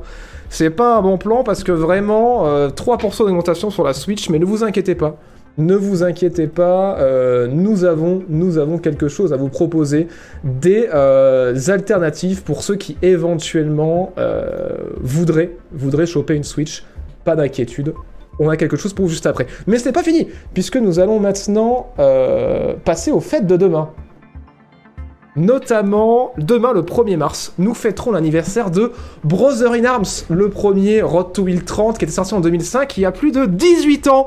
Et oui, comme Devil May aussi, qui était sorti le 1er mars, il y a 18 ans. Vous êtes vieux, si vous avez mal au dos, euh, si votre arthrose vous fait mal, c'est normal. Supreme Commander 2 aussi, vous vous rappelez, hein, cette excellente stratégie, c'était il y a 13 ans Il y a 13 putains d'années et, euh, et sinon, évidemment, Dead or Alive 6, c'était il y a 4 ans déjà. Et oui, 2019, c'était il y a 4 ans. Donc voilà, demain nous fêterons. Euh, enfin, aujourd'hui en fait, nous fêtons tous ces anniversaires, excusez-moi. Et, euh, et, voilà, extraordinaire. Et sur ce, je vais repasser le micro à JB en régie. Je devrais vous reprendre sans grande difficulté, si je ne m'abuse. C'est à toi, mon petit JB. Michel, si tu peux me repasser. Ah, merci Michel Merci euh, à Michel d'avoir repassé Michel sur la, sur caméra principale. Alors merci infiniment évidemment euh, aux dénicheurs d'avoir euh, d'avoir sponsorisé cette météo. Et merci à Michel d'avoir le bruit de la chaise et la précipitation. merci. Merci, euh, merci à vous euh, d'avoir euh, suivi cette méthode extraordinaire. Mais ce n'est pas tout, car si vous tapez point d'exclamation gaming dans le chat, vous pouvez passer par un petit lien qui fait que Michel pourra avoir une augmentation peut-être ce mois-ci, si vous êtes assez nombreux à passer par le lien. Il me semble que c'est gaming dans le chat où je vous propose des alternatives gaming pour voilà ceux qui auraient peu de moyens effectivement euh, en ce moment, la semaine, le mois dernier, on vous proposait un grille-pain gaming. Et cette semaine, pour ceux qui voudraient acheter des Nintendo, vu que les prix montent, euh, je vous propose une Game Boy Advance. Voilà, alors n'hésitez pas, en ce moment, la Game Boy Advance, vraiment, c'est une valeur sûre. C'est une valeur sûre, on trouve des Game Boy Advance à euh, seulement 42 euros. Donc n'hésitez pas, si vous n'avez pas les moyens pour une Switch, cherchez des Game Boy Advance. Vous voyez qu'en plus ça va, le prix est en train de se stabiliser. Alors il y, y, a quelques temps, par exemple, fin 2022, on trouvait des Game Boy Advance à 3 euros, mais là, voilà, le marché se stabilise. Le marché des Game Boy Advance, comme vous pouvez le voir sur ces excellents graphiques hein, euh, sur le site du dénicheur, incroyable site internet qui me permet de voir les variations euh, des prix. On est quand même dans une bonne période parce qu'en 2019, une Game Boy Advance ça a coûté 370 euros. Là, quand même, euh, plutôt partir sur une Game Boy Advance que sur une Switch, c'est quand même un bon plan. On le rappelle aussi parce que vous dites ah mais la Game Boy Advance je vais pas jouer sur une Game Boy Advance. Alors déjà, la Game Boy Advance, c'est beaucoup plus portatif qu'une Switch. Euh, calmons-nous, ça rentre dans une poche. Et euh, là, sur la Game Boy Advance, il y a eu plus de 1532 jeux. 1532 jeux sur Game Boy Advance. Est-ce que la Switch, elle a 1532 jeux? Je ne crois pas. Voilà, incroyable. Donc n'hésitez pas cette semaine, hein, si vous avez des doutes, euh, Game Boy Advance, encore une fois, point d'exclamation dans le chat, euh, gaming, pour voir euh, cette liste d'alternatives gaming toutes les semaines s'agrandir. Voilà, voilà. On le rappelle, hein, bien sûr, Alternative Gaming, si vous voulez jouer à Counter-Strike et que vous n'avez pas peur de jouer à 0 FPS, la semaine dernière, on vous recommandait évidemment le grille-pain gaming Russell Up The Retro 2 Slice, incroyable grille-pain avec lecteur de miettes en 4K. Donc euh, voilà, n'hésitez pas à ajouter ce lien dans vos favoris. Tous les mois, on va le remplir. euh, voilà. Et merci aux dénicheurs de euh, continuer à financer mes conneries. Merci de leur soutien infaillible au-delà de la vidéo du PC. bon, sur ces belles paroles, on a quand même une émission à continuer. 1532 œufs. Putain, j'étais sûr qu'il y ait quelqu'un qui allait relever. Je C'est bon, ma, ma langue a ripé. Je 1532 jeux. oh putain. C'est de l'occasion, j'ai pas bien suivi. Bon, bah évidemment, évidemment que c'est l'occasion.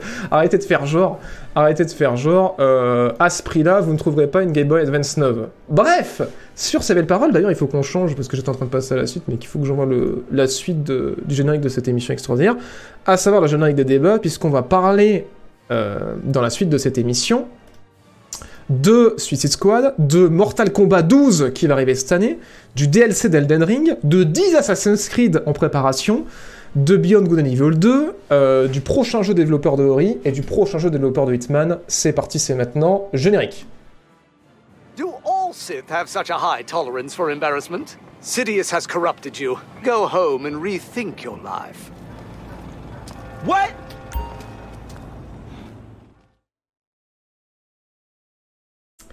Alors oui, j'ai bien dit 10 Assassin's Creed. Mais on va y venir. Déjà, on va parler euh, de Suicide Squad qu'on a pu voir en gameplay euh, au début de l'émission, au début de, de la conférence en fait de, de PlayStation. D'ailleurs, ce qui me fait me rappeler que je refais un dernier petit coup de com euh, pour vous faire savoir qu'en fait les 10 ans du Jean-Baptiste Show euh, ce week-end sur Twitch, voilà le samedi 4 mars à 18h de 18h jusqu'à très tard, on va jouer aux jeux qui sont sur l'écran. Donc n'hésitez pas à les installer CSGO, Minecraft, Titanfall 2, Lemnis Gate, GTA 4, Battlefield 2 l'ancien, Battlefield le nouveau si jamais on n'arrive pas à jouer à l'ancien, et Battlefield 5, peut-être aussi du R6. Mais voilà, si vous voulez fêter les 10 ans avec nous, on va regarder des vieilles vidéos, on va partager des anecdotes, on va revenir sur plein de souvenirs et partager quelques games ensemble au fil de la soirée. Donc n'hésitez pas si vous voulez passer, faire un petit tour pour fêter les 10 ans ensemble, on aura plein de confettis. Mais ça va être cool. Ça va surtout être euh, l'occasion de partager plein de souvenirs, comment vous avez découvert la chaîne. euh, voilà, voilà, que moi je vous racontais des trucs que j'ai peut-être jamais raconté, ça va être cool. Et évidemment, après, on fera une vidéo sur la chaîne YouTube quand j'aurai atteint le million qui ne saurait tarder pour fêter les 10 ans et le million en même temps. Voilà, voilà. Donc rendez-vous samedi soir, ce samedi à 18h si ça vous branche. N'hésitez pas. Bref. En dehors de ça, nous, on va se focus sur Suicide Squad qu'on a vu à la conférence euh, PlayStation. Bim.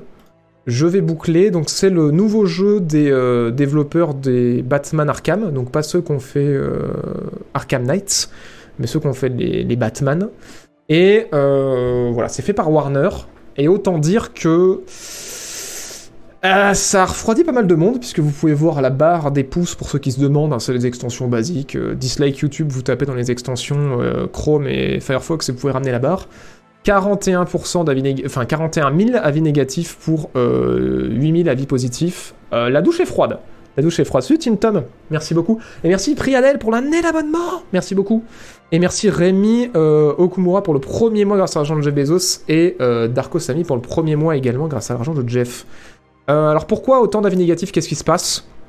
Le problème, c'est que euh, c'est pas les personnages, c'est pas Suicide Squad, c'est que, ben en fait, ça ressemble à beaucoup trop d'autres choses, euh, dans le sens qu'en fait, c'est encore un jeu en coop à 4 euh, en live service, quoi. Type euh, The Division, type Marvel Avenger, type euh, Destiny, euh, enfin Destiny, après voilà, je, je suis pas à des jeux dont je pense du mal forcément, mais c'est du gros gros live service, et en fait, aussi surtout, ça a l'air de manquer cruellement d'âme, Euh, et malgré le fait que ce, ce trailer a été monté un petit peu vénère euh, sur de la musique euh, électronique à fond pour dire regardez comme ça a l'air cool, bah en vrai en dehors du système de mouvement, c'est vrai que le jeu a l'air de se résumer pour l'instant à vachement bah tu joues à 4 avec tes potes, tu cours, tu sautes partout sur tous les murs, tu flingues tout et tu fais des combos et puis t'enchaînes le niveau suivant et c'est reparti quoi. Et, et voilà, ça a foutu une douche froide à tout le monde quand on est quand même pas mal parce que c'est quand même Rocksteady qui derrière ce jeu-là. Mais c'est vrai que le live service commence à fatiguer pas mal. Et là, euh, je pense que ouais, au niveau de la direction artistique et euh, au niveau de comment ça se joue, beaucoup de gens se sont dit bah ouais, mais en fait, à part euh, un shooter où tu peux personnaliser bah, ton perso au fil des niveaux, qu'est-ce qu'il y a de vraiment intéressant? Parce que bah, on a vu un petit peu de cinématique aussi. Et ça avait pas l'air extraordinaire. Et en plus, voilà, il y avait le clou du spectacle, ce combat de boss là, qui rappelle un peu euh, Lost Planet euh, ou euh, beaucoup de jeux avec des éponges à balles. Euh, Je dis Lost Planet parce qu'effectivement, le, design du méca m'y faisait penser. Mais, euh, mais ouais, ouais, ouais, ça a l'air d'avoir refroidi pas mal de monde. Et ce que je comprends, parce que j'avoue que moi, euh, je misais beaucoup sur le système de déplacement qui avait l'air bien et sur l'univers euh, d'ici. Mais j'avoue que ouais, là en fait, ouais, l'univers d'ici est là, le système de déplacement est bien là, mais en fait tout le reste, euh, c'est grave mais quoi. Donc ouais, Suicide Squad, je l'ai pas testé, personne l'a testé pour l'instant, mais du gameplay qu'on vient d'en voir, euh, ouais, ça a pas l'air, euh, ça a pas l'air dingue quoi. Ça a vraiment pas l'air dingue. En fait, ça ressemble vraiment à 15 trucs qu'on a déjà joué quoi. C'est ça qui est vraiment triste. Donc, euh, alors, les jeux la service, en fait, c'est des jeux qui ont vocation à euh, vivre très longtemps et souvent qui ont des boucles de gameplay euh, qui sont faites pour être rejouées. Voilà, genre en mode que tu refasses des niveaux à l'infini, que tu ailles looter euh, pendant des heures. Et en fait, au fil du temps, ils font des mises à jour euh, régulières avec bah, des nouveaux ennemis ou, de nouveaux équipements ou des nouvelles zones pour que le jeu reste en vie pendant des années. Mais c'est des jeux qui peuvent être très répétitifs et en fait, voilà. Après, bon, il n'y a pas que ça dans le live as, service. hein. Le live as service, ça veut juste dire que en soi, c'est un jeu qui a vocation à être monétisé sur le fait qu'il va être mis à jour très très souvent et pendant très longtemps quoi. Mais euh, voilà, en général quand les gens disent live as service ça casse les couilles, ils pensent à tous ces jeux qui, euh, sont designés de base pour euh, occuper les joueurs pendant euh, des années quoi. euh, avec un gameplay qui se répète quoi. Voilà. On dirait John Fontaine, voir Rocksteady faire ce jeu c'est abusé. Ouais ouais bah après bon. Ouais. Ouais, c'est un peu dur, ouais. Mais bon. Comme les mémos. Alors, c'est toujours, toujours difficile de mettre la limite du live as service parce que, effectivement, dans la définition que j'en donne, tu peux te dire, bah, No Man's Sky c'est du live as service, World of Warcraft c'est du live as service parce qu'en fait, euh, c'est des jeux mis à jour. Mais en fait, aujourd'hui, tous les jeux sont mis à jour. Euh, les MMO sortent des DLC depuis des plombes, euh, les, le- même des jeux indés comme No Man's Sky font des mises à jour continues et tout. Du coup, oui, il y a la limite de live as service est fine, mais en général, un live as service, c'est un jeu où tu vois vraiment qui est designé pour se monétiser sur le long terme. Donc c'est un truc où souvent il va y avoir des skins. S'il y a du Battle Pass, souvent c'est du live as service. C'est ça, c'est arriver à monétiser l'engagement du joueur. Tu vois, sur World of Warcraft, faut quand même payer un abonnement. Euh, faut payer les DLC aussi. Du coup, c'est, ça se différencie un peu du live as service, même si ça en, ça en est pas très loin, parce que vraiment le live as service, c'est plus genre ouais Fortnite, euh, Destiny, euh, Rainbow Six Siege, tu vois, c'est genre monétisé avec du contenu ajouté constamment, constamment, constamment, constamment, constamment, tu vois. Genre World of Warcraft, pendant des plombes, tu peux pas avoir d'extension, quoi. Genre Fortnite, c'est impensable de pas avoir de mise à jour pendant trop longtemps, quoi. Du coup, c'est ça qui est typique du live as service, c'est qu'il se passe toujours quelque chose, il y a toujours un événement, il y a toujours un truc, quoi. Voilà, voilà. J'espère que je l'ai bien résumé. Après, bon, je vais pas inventer ce terme, hein, mais évidemment, ces termes-là nous permettent juste de nous repérer quand on parle de jeux vidéo, mais euh, ils ont leurs limites parce qu'effectivement, euh, tu peux mettre beaucoup de choses euh, sous le parapluie du live as service et c'est juste à l'appréciation de chacun, mais ça sert juste à se repérer, quoi. Pas trop. C'est pas un mot du dictionnaire, quoi. Genre League of Legends, ouais, tout à fait, ouais. Genshin Impact, tout à fait, ouais. Marvel Avenger aussi, c'est du live as service, tout à fait. Ouais, game as service, game as a service, ou euh, enfin, du, on dit du live service quoi, mais euh, mais oui, le, le vrai terme c'est game as a service quoi, le jeu comme un service. On verra si ça fera un Marvel Avenger, mais c'est vrai que putain, euh, quand j'ai vu la direction artistique des euh, des ennemis et d'en voir 10 000 et puis que même les tanks et tout, c'est pas inspiré du tout, enfin genre. Ouais, j'ai l'impression ouais de voir un un vieil, euh, un vieil open world qui aurait pu être solo de, de l'époque PS2, quoi, mais du coup qui est multijoueur avec masse de skins et Battle Pass, parce que du coup il y aura effectivement un Battle Pass. Donc ouais. Mais c'est vrai que moi, ouais, la formule euh, The Division, je- ça m'a vraiment fatigué vite, quoi. Je... J'avoue que sur le premier, c'était cool. Sur le 2, c'était... je trouvais que c'était mieux niveau contenu, mais, euh, mais ouais, au bout d'un moment... euh, Moi, j'avoue que ça me fatigue de looter en boucle, quoi. C'est pas le truc qui m'éclate, mais après, bon, voilà, il y a un public pour ça aussi, hein. Euh, Diablo c'est populaire, Division aujourd'hui est populaire aujourd'hui, Destiny c'est populaire aussi. Mais voilà. Là j'avoue que ouais malheureusement ben c'est pas marketé auprès des gens qui jouent à Destiny. De base c'est marketé auprès des gens qui, euh, qui ont joué au jeu Rocksteady, j'ai l'impression. Et du coup bah c'est pas le bon public quoi. Donc euh, ouais, je sais pas trop pense- je sais pas trop ce que vous en pensez. Excusez-moi, je suis un peu fatigué du coup aujourd'hui, j'ai ma langue qui fourche pas mal. Je suis vraiment désolé. Mais euh, ça ira mieux la semaine prochaine quand j'aurai beaucoup plus dormi. Mais ouais, beaucoup de boulot cette semaine, et en plus, ce week-end, j'ai geeké comme un porc. du coup, j'ai des, des kilos de sommeil à rattraper. Faut vraiment que je dorme ce week-end, putain. La fange qui louche? Ouais. ouais,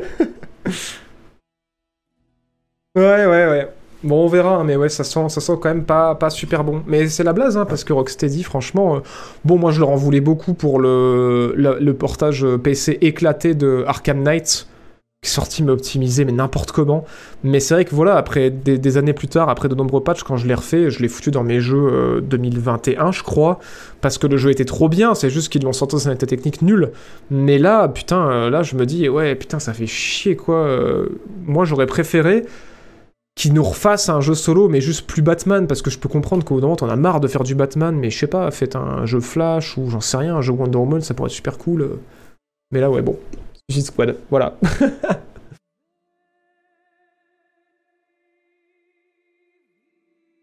Mon pauvre niveau gameplay pour être le plus lisse et rejouable possible. Ouais, c'est vrai. C'est un peu des, jeux où tu débranches ton cerveau, quoi. Mais bon. Merci Jarence pour le troisième mois grâce à l'argent de Jeff Bezos. De Jeff Bezos, putain, faut que j'articule. je vais m'évanouir. Merci El Padrejo pour le premier mois grâce à l'argent de Jeff.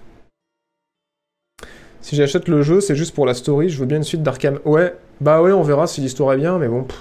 C'est un peu chiant de. Si tu le bâcles en 10 heures, tu vois que c'est pas ouf et qu'en fait le jeu est pensé pour se rejouer, rejouer, rejouer. On verra. On verra, on verra. En tout cas, ouais, moi là j'avoue que j'ai pas un bon feeling. J'espère me tromper. J'espère me tromper. Mais ouais, c'était bien les Arkham, mais moi je serais pas chaud qu'ils fassent. Enfin, je serais pas contre qu'ils fassent quelque chose de complètement différent, comme je le disais. hein. Même euh, un autre style de jeu, hein, pourquoi pas euh, Garder Batman, mais foutre ça dans un, style de jeu complètement différent. Euh, genre, ça pourrait, être, pas mal, hein. Ça pourrait être pas mal. Mais, mais ouais, ou alors refaire du Batman en open world parce qu'ils savent bien le faire, mais avec un autre héros, ça pourrait être cool. Putain, faire un Joker, ça pour le coup, niveau originalité, ce serait assez ouf. hein. Genre jouer le Joker, après bon, faut voir comment tu fais passer ça. euh. Vous voulez jouer à un psychopathe euh, complètement dérangé qui tue les gens sans aucune raison? Ah oui, oui Putain. Un RPG Non, mais j'en sais rien, je sais pas, un jeu... euh, J'allais dire, moi, un jeu d'enquête, mais après, voilà, euh, jouer un Batman en mode jeu d'enquête, mais après, dans, quel style? Je sais pas. Le truc, c'est que le problème, c'est que les jeux d'enquête type Sherlock Holmes, c'est pas hyper populaire, ça se vend pas super bien. Mais, euh, mais ouais, je sais pas. Un truc d'enquête Batman, moi, ça me ferait kiffer, quoi. Mais bien foutu, quoi. Bien produit et tout. euh.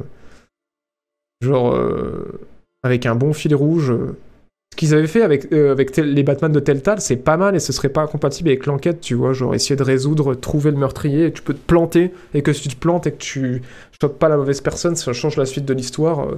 Et forcément, ça fait des jeux qui sont très narratifs, et du coup, bah, le gameplay, c'est pas hyper intéressant. Quoi, tu marches, tu cherches des indices, mais j'avoue que ouais, moi, ça me, ça me ferait plus kiffer, quoi.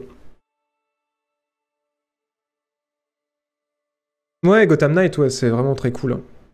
Euh, pardon, Gotham Knight. Je crois que tu parlais d'Arkham Knight. Euh, je trouve Gotham Knight tellement plus attirant et proche de ce que fait Rocksteady que ce Suicide Squad. Ah ouais, putain, c'est ouf. Bah, j'y ai pas joué. Mais euh, pourtant, c'est même pas Rocksteady. C'est drôle que tu dises ça. Je penserais que tu parlais d'Arkham. Batman versus Derrick. ouais, un jeu à la LA Noir avec Batman, franchement, ce serait cool. Hein. Ce serait vraiment trop cool. hein. Moi, ça, j'achète. Ça, j'achète.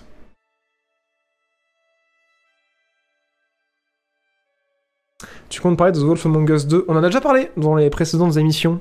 Voilà, voilà. Euh, alors, ouf, mais vrai. Euh, bah ouais, hein. Mortal Kombat 12, euh, c'est réel. Alors j'ai zéro image. Euh, mais putain, Mortal Kombat 12 cette année quoi. What the fuck? Juste what the fuck. Alors, il faut savoir, pour ceux qui euh, suivent pas beaucoup la, franchise, Ed Bunn, donc le papa de Mortal Kombat 12, il a un historique vraiment euh, pour euh, arriver à, rien euh, annoncer et à toujours faire des teases de malade et que quand il annonce Mortal Kombat, c'est la folie quoi. Et là, le pauvre Ed Bunn, il s'est fait coiffer au poteau par son patron. Parce qu'en en fait, il y a un des hauts responsables du coup de Warner Games qui, en communiquant euh, aux actionnaires, a dit que bah, y avait Mortal Kombat 12 qui arrivait cette année. Voilà, comme ça. du coup, il a niqué toute la surprise. Et, euh, et du coup, bah ouais, en fait, on n'a aucune image, il a rien qui a été annoncé encore pour l'instant. Enfin, qui a été montré pour l'instant. Mais en tout cas, ouais, euh, Mortal Kombat 12, c'est vraiment prévu pour cette année, quoi. C'est euh, trop bien, donc j'ai rien à vous montrer. Mais moi, j'adore cette série, hein, Mortal Kombat. Depuis que je suis gamin, ça me fait trop kiffer. Hein. Pourtant, j'ai joué à d'autres jeux de combat aussi, mais... mais ouais, c'est trop trop trop trop bien. Et NetherRealm Studio, euh, qui sont des gros gros fans de la franchise et qui ont repris la franchise après, euh, enfin ils ont fait un travail vraiment ouf. Euh, j'ai surkiffé faire euh, une des vidéos que j'ai le plus kiffé faire sur la chaîne, c'était le spot keeper de Mortal Kombat, qui était vraiment un plaisir à faire. En plus, ça a été monté par un pote à moi qui est tout aussi fan de la franchise que moi. Donc trop trop bien. J'ai rejoué au 11 il y a pas longtemps, que j'ai fini parce que j'avais jamais fini. Et franchement, trop cool euh, pour l'histoire, parce que moi j'avais surtout joué en multi. Et je suis trop content, il y a un Mortal Kombat 12 qui, dé- Mortal Kombat 12 qui débarque. Donc voilà, pour l'instant, aucune info. Ça, ça devrait arriver euh, dans peu de temps, je pense, des trailers et du gameplay de l'annonce. Je pense que Ed Boon, il est dégoûté. Mais, euh, mais vraiment trop bien. Trop trop bien. J'ai trop hâte de voir aussi à quoi ça va ressembler graphiquement, parce que Mortal Kombat 11, encore aujourd'hui, J'y jouais là il y a quelques mois, enfin j'étais en mode, mais c'est putain de beau, c'est abusé quoi. C'est vraiment, euh, vraiment abusé. On va se mettre un petit trailer en fond pour rêver. Bon alors c'est pas Mortal Kombat 12 malheureusement, mais euh, on espère que ça ne sera tardé, mais vraiment trop beau, et puis l'histoire hyper fun et tout, euh, complètement déjantée. mais ouais vraiment moi j'aime trop Mortal Kombat, c'est vraiment de l'humour à la con. Je suis très bon public, du coup, ça me fait vraiment trop rire. Mais ils ont tellement un univers tellement dense maintenant euh, que voilà. Mais par contre, on a quelques petites fuites potentiellement, mais voilà, c'est des fuites qui sont en désaccord complet, puisque il y a apparemment des fuites qui tendraient à dire que euh, ce serait la suite de euh, des derniers DLC de Mortal Kombat 11. Euh, donc je crois que c'est Aftermath. Je crois que ce serait la suite directe scénaristiquement de Aftermath de Mortal Kombat 11. Mais il y a d'autres fuites qui diraient que non, ce serait une certaine forme de reboot, comme le 10 avait pu être une forme de reboot. Euh, ou le 9, je sais plus. Merde, j'ai un doute. Donc euh, on va voir si c'est un reboot euh, scénaristique ou un reboot de la franchise. Mais, euh, mais en tout cas, au MK, j'ai trop hâte. hein. Franchement, euh, je suis trop content. Alors je- je me doutais qu'ils allaient pas faire un Injustice 3 parce que le 2 avait moins bien marché, même si j'avais adoré le premier, je comprends, j'avoue que j'ai moins jou- joué au, à Injustice 2 qu'au premier, mais, euh, mais ouais, je suis trop content de savoir que c'est Re Mortal Kombat qui revient, quoi. Ouais, c'était le 9, c'est bien ce qui me semblait, hein. il me semblait pas que c'était celui avant le 11, c'était le 9 qui rebootait tout, mais ouais. Bah ouais, c'est ce que beaucoup de gens disent que ça fait vachement fin. Alors moi, j'ai pas encore fait le DLC Aftermath parce que du coup, comme je l'ai dit il y a quelques mois, j'ai fini l'histoire principale de MK. Du coup, bah forcément, j'ai craqué pour le pour le package de pour le package de perso parce que bah il y a Rambo et euh, Terminator dedans, j'étais obligé. Mais euh, mais ouais, du coup dans le package, je crois qu'il y avait aussi Aftermath que j'ai pas encore fait, il me semble. Euh, ou alors je l'ai fait, j'ai oublié. Mais mais ouais, carrément, faut que je me le fasse et du coup euh, bah je sais pas comment ça, se finit mais euh, mais à voir si une suite est possible ou pas, on verra. T'as bien aimé Atomic Heart ou pas finalement? J'ai pas plus joué qu'après le stream. Donc, euh, voilà. Merci Boom, euh, 8837 pour l'argent de Jeff Bezos. Merci Ananos aussi pour l'argent de Jeff Bezos. Merci beaucoup. Merci Franck Serpico pour le deuxième mois grâce à l'argent de Jeff. As beaucoup entendu parler euh, cinéma. Ça m'intéresse de savoir ce que tu aimes. Qu'est-ce que tu pourrais me citer Euh, j'a- J'aime énormément euh, le cinéma de Denis Villeneuve. Voilà, le réalisateur de Sicario, Prisoners, Premier Contact et Dune qui en plus Dune est mon univers de SF préféré. Donc autant vous dire que quand ça a été annoncé que Moral préféré allait, faire mon univers de SF préféré, j'étais en mode je allé voir, je sais plus combien de fois le film au Cinoche, tellement j'étais content. Et, euh, et voilà, sinon j'aime bien Nolan aussi. Voilà, voilà. Des grands noms, mais ouais, moi je suis très euh, science-fiction, mais c'est dur de trouver des trucs bien. Et très euh, thriller. Voilà, voilà. Mais sinon, après aussi, grand fan aussi des, des films des années 80 et 90, euh, type Retour vers le futur. Je me les regarde assez souvent. Voilà, voilà, pour faire une petite parenthèse cinéma. Merci Carvar et merci El Padre Joe. Mais voilà, après, je regarde de tout. hein. Je regarde du cinoche indépendant aussi, évidemment. Des blockbusters de merde aussi, évidemment. Mais ouais. Mais j'ai fait des choix parce que du coup, il y a quelques années, j'étais très ciné. Du coup, je suis parti pour faire des. euh, J'ai fait des études visuels et du coup, je bouffais énormément de films à cette époque-là. Mais euh, depuis que j'ai la chaîne YouTube, bah du coup, euh, je vais toujours beaucoup au cinéma, mais moins qu'avant. Donc il y a beaucoup moins de films indés que je regarde qu'avant, j'avoue. Mais ouais, j'ai entendu dire du bien ouais, de Aftermath, tout à fait. MGS Remake, tu y crois? Euh, Bah, j'ai rien vu de, ce côté-là, que ce soit en fuite en info officielle. euh. Des, infos- sur la scène Hades 2 Non, pas plus d'infos que ce qu'on avait parlé il y a quelques semaines. J'ai fait un BTC de visuel. Voilà, voilà. Pour bosser en télévision, je bossais sur la mise en place de matchs de foot, de matchs de rugby. J'ai bossé aussi à France 3, euh, un peu pour Canal, pour Beansport, euh, voilà. Mais j'étais en régie, en fait, en gros. Un truc très technique, pas du tout euh, artistique. Et euh, c'est pour ça que je me suis mis sur YouTube, en fait, en parallèle de ce métier-là, parce que j'avais besoin, en fait, de pouvoir euh, faire des trucs un peu moins techniques, quoi. Et surtout que dans mon métier, je fais pas de montage. Enfin, je faisais pas de montage. Et je faisais pas d'infographie, je faisais pas d'écriture. Enfin, tout ce que je fais sur YouTube, c'est pas du tout mon boulot, c'est pas du tout ma formation. Je me suis, je me suis formé un peu tout seul à tout ce que je fais sur YouTube.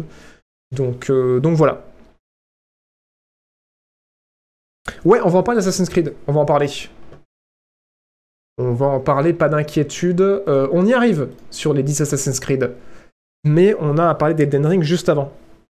La chaîne est sortie il y a 10 ans, peut-être temps de sortir un remake, non Putain, mais j'en peux plus. Putain. Ah putain. Est-ce qu'il y a un Régis dans l'équipe On a un Régis dans l'équipe, effectivement. putain, je te jure. J'ai la ref. Euh, on va parler d'Elden Ring. Elden Ring, évidemment. Messieurs, dames, euh, Elden Ring, cette semaine, c'est officiel, c'est annoncé, c'est reconnu, c'est vrai, c'est pas une blague, c'est pas une fuite, c'est vraiment annoncé par le studio. Asseyez-vous, asseyez-vous, messieurs, dames, asseyez-vous. Il va bien y avoir un DLC sur Elden Ring. Il va bien y avoir un putain de DLC sur Elden Ring. Euh, voilà, il y avait des fuites qui tendaient à dire que oui, ça allait arriver, mais non, ça y est, c'est confirmé. C'est officiel, From Software, ils ont dit oui, il y a un DLC euh, qui arrive sur Elden Ring, c'est vrai, c'est pas une blague, c'est réel, vous êtes dans la bonne réalité. On a juste euh, ce concept art pour l'instant. Le DLC s'appelle À l'ombre de l'arbre monde, et c'est tout ce qu'on a comme info, à part ce tout petit visuel. Et oui, vous allez avoir une putain d'excuse pour retourner sur Elden Ring, c'est ouf. Franchement, j'étais pas certain qu'il fasse un DLC, honnêtement. Et euh, du coup, bah, je suis content de savoir, euh, pour ceux qui ont surkiffé le jeu, euh, que vous allez pouvoir avoir un DLC. Voilà, voilà. Qui va coûter combien? Zéro info. Zéro info. Par contre, ils ont déjà fait des, des, DLC From Software. C'est la question que je me pose là maintenant. Est-ce qu'ils ont déjà sorti des DLC From Software? Ouais. À chaque Souls, putain, c'est ouf. Putain, mais comme quoi, les DLC, vraiment... euh, à part pour les franchises que... euh, je suis comme un gamin devant, euh, je suis pas assez, quoi. En général, je fais le jeu de base, et puis après, je passe à autre chose, quoi. Ok. Donc pour chaque Soul, ils ont fait des DLC. Ah oui, effectivement, là, je vois Dark Souls 2, Scholar of the First Sin. Je pense que ça va être le DLC. Pour Dark Souls 3, par contre, il n'y a pas de DLC qui est, listé, c'est marrant, c'est peut-être pas eux qui l'ont fait. D'accord, d'accord, donc ouais, c'est pas leur premier DLC. Et du coup, vous vous attendez à un DLC euh, hyper cher, j'imagine, parce que j'ai vu des gens dans le chat qui disaient 70 euros le DLC Parce que leurs DLC, ils sont à 70 balles d'habitude, c'est ça? Sur l'info, ils ont annoncé ça où? Mais qu'est-ce que Mais c'est incroyable euh, Du coup, je sais pas d'où vient l'info, je vais te dire ça. Euh... Est-ce que j'ai l'info là? C'est communiqué par le studio, je pense, hein, parce qu'il y a un artwork qui est euh, qui a été communiqué, c'est ça, hein, tu vois, Shadow of the Earth Tree, et euh, et voilà. Je sais pas, je pense que c'est sur leur... mon avis sur leurs réseaux sociaux, tu dois pouvoir le trouver. Il n'y a aucun DLC d'affiché là. Non mais calmez-vous, c'est juste une annonce, hein. il n'y a pas de... Y a pas de page Steam et tout, c'est normal, ça va d'être annoncé, mais je pense que c'est une annonce type Twitter ou sur leurs réseaux sociaux, quoi. Shadow of the Weird Tree. Le DLC sur Dark Souls, c'était maxi 7 heures. Ok. Non, apparemment, c'était à 30 balles les DLC. D'accord, ok. Ok. Et ben voilà. Soyez heureux. Soyez heureux, Elden Ring, il y aura bien un DLC. Et du coup, pour ceux qui auraient fait les DLC des précédents, notamment sur les euh, sur Dark Souls, ouais, c'était des trucs qui étaient quand même qui valaient quand même le coup, quoi. Je vois des gens qui disent ouais sur Dark Souls c'est maxi 7 heures. Vous étiez content quand même? C'était des bons ajouts en général? C'est marrant, mais on est d'accord par contre que sur Sekiro et Bloodborne il n'y a pas eu de DLC. Bon, je, je passais complètement à côté. Bah, le coup à chaque fois. Ok, ouais, assez quali quand même, ok. Les DLC de Soul 3 étaient ouf. Souvent les meilleurs boss. Ok, trop bien. Trop bien, trop bien. Putain, il y a eu un DLC euh, sur Bloodborne, putain, mais je l'ai complètement raté. Ok, donc Sekiro, non, il n'y a pas eu, mais Bloodborne, oui. Ok, bah je checkerai alors. Vous recommandez le DLC de Bloodborne ou pas? Ok, ok. Ouais, moi j'avoue que je suis désolé, hein. Elden Ring je le ferai, mais les Dark Souls, je suis pas fan. hein. J'ai essayé, mais c'est pas. euh, Le gameplay, c'est l'univers. J'ai envie de mourir les veines en fait quand je joue à Dark Souls. et du coup, et du coup j'ai arrêté. non mais ouais, c'est vrai que je suis pas très, euh, je suis pas énormément medieval fantasy de base. Il me faut vraiment des univers ouf pour arriver à tomber dedans. Et j'avoue que ouais, euh, Seigneur des Anneaux oui, Elden Ring oui, mais euh, Dark Souls ouais euh, et Demon Souls c'était, euh, c'est pas trop trop ça quoi. Autant Demon Souls le remake j'y ai joué un peu c'est cool, mais ouais j'ai vraiment préféré Bloodborne et Sekiro. Du coup ouais. Ouais, on en a parlé il y a quelques semaines, Lies of P. Tout à fait, ouais, à voir si c'est bien. Je l'ai testé à la Gamescom, Lies of P. Ça fait vraiment très Bloodborne Reskin, du coup, à voir s'ils offrent quelque chose de plus. Mais ouais.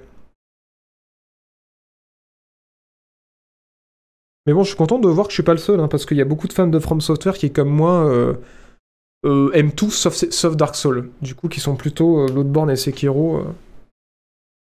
Mais je pense qu'ils ont conscience hein, de ça, From Software, parce que en faisant Sekiro, je trouve que ouais, il y avait un peu cette même magie que la première fois que j'ai fait Bloodborne, quoi. Donc ouais.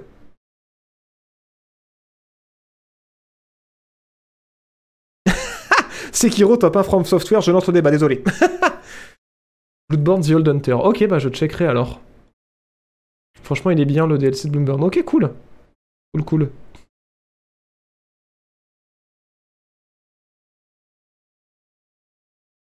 Oh, moi, trop bien. Trop bien, trop bien. Ok, bah je checkerai ça. Et ben voilà, bon, Elden Ring, super nouvelle. Super nouvelle. Super nouvelle. Peut-être que voilà, quand ce DLC sortira, j'y mettrai enfin. C'est des jeux trop longs, putain. Moi j'aimais bien Bloodborne Sekiro, c'était pas trop long, putain. Là ça fait 100 heures. Putain. Bref, on va pas relancer le débat de, de JB qui fait plus les jeux au-dessus de 100 heures. Ce qui est même pas vrai, puisque j'ai fait Cyberpunk. Et que euh, j'approche des 100 heures sur d'autres jeux. Mais bon, bref. Euh, il faut qu'on parle de quelque chose d'extraordinaire. quelque chose qui va vous hyper euh, encore plus que euh, Elden Ring. À savoir, messieurs, dames, non pas 1, non pas 2, non pas 3, non pas 4, non pas 5, non pas 6, non pas 7, non pas 8, non pas 9, mais il y a bien 10 Assassin's Creed en préparation. 10 nouveaux Assassin's Creed, mesdames et messieurs Putain, est-ce qu'on n'est pas trop content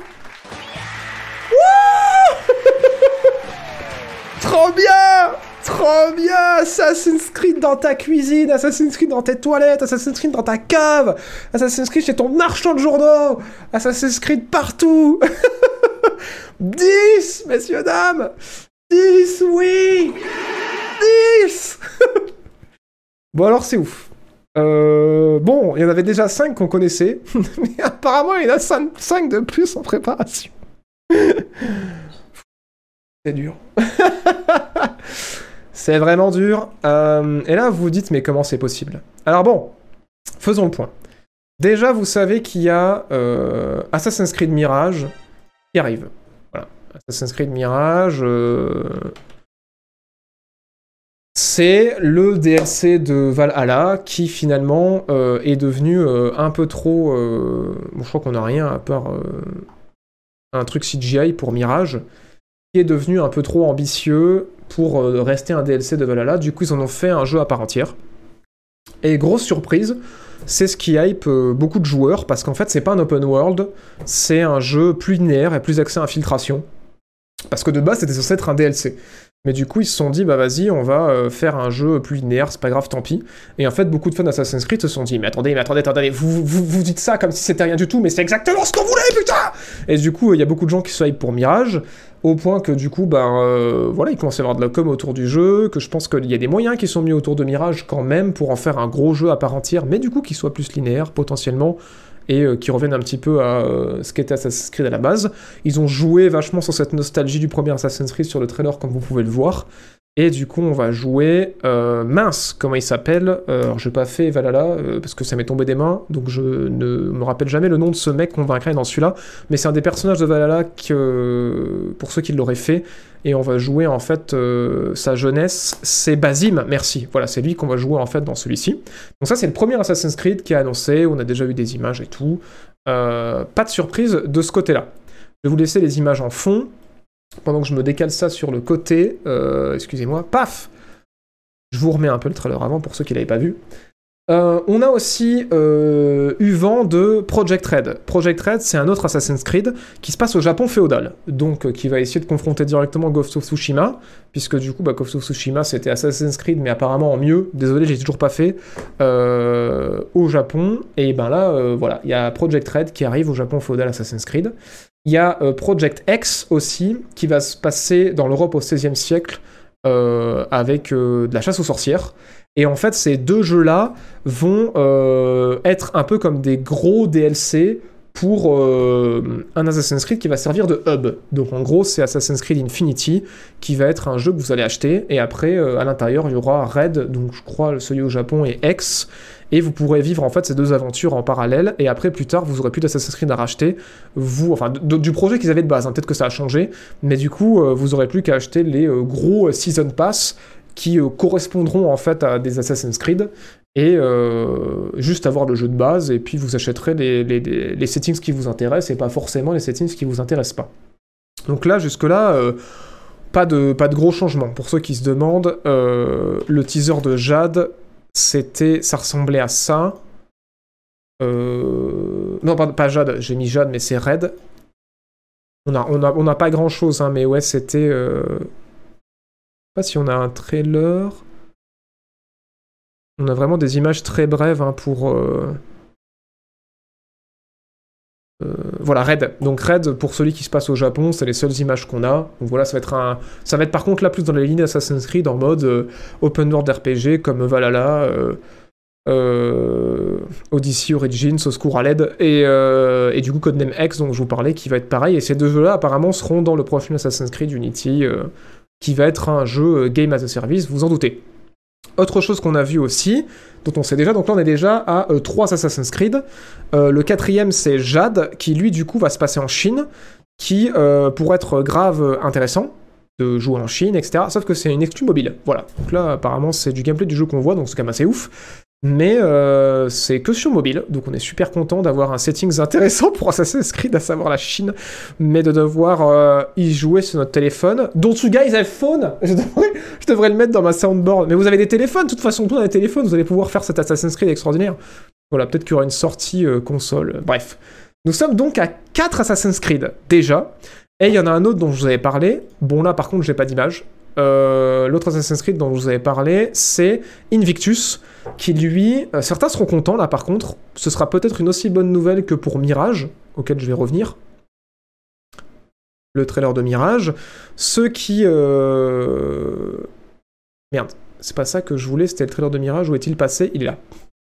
Ceux qui voulaient effectivement un retour aussi à l'ancienne seront contents pour ce cinquième Assassin's Creed, puisque c'est Invictus, qui est en fait un Assassin's Creed qui va être axé multijoueur. Donc voilà, s'il y a beaucoup de gens qui déplorent la fin de, des modes multijoueurs d'Assassin's Creed, bah il y a Invictus qui va arriver, on le savait déjà, c'est pas nouveau de cette semaine.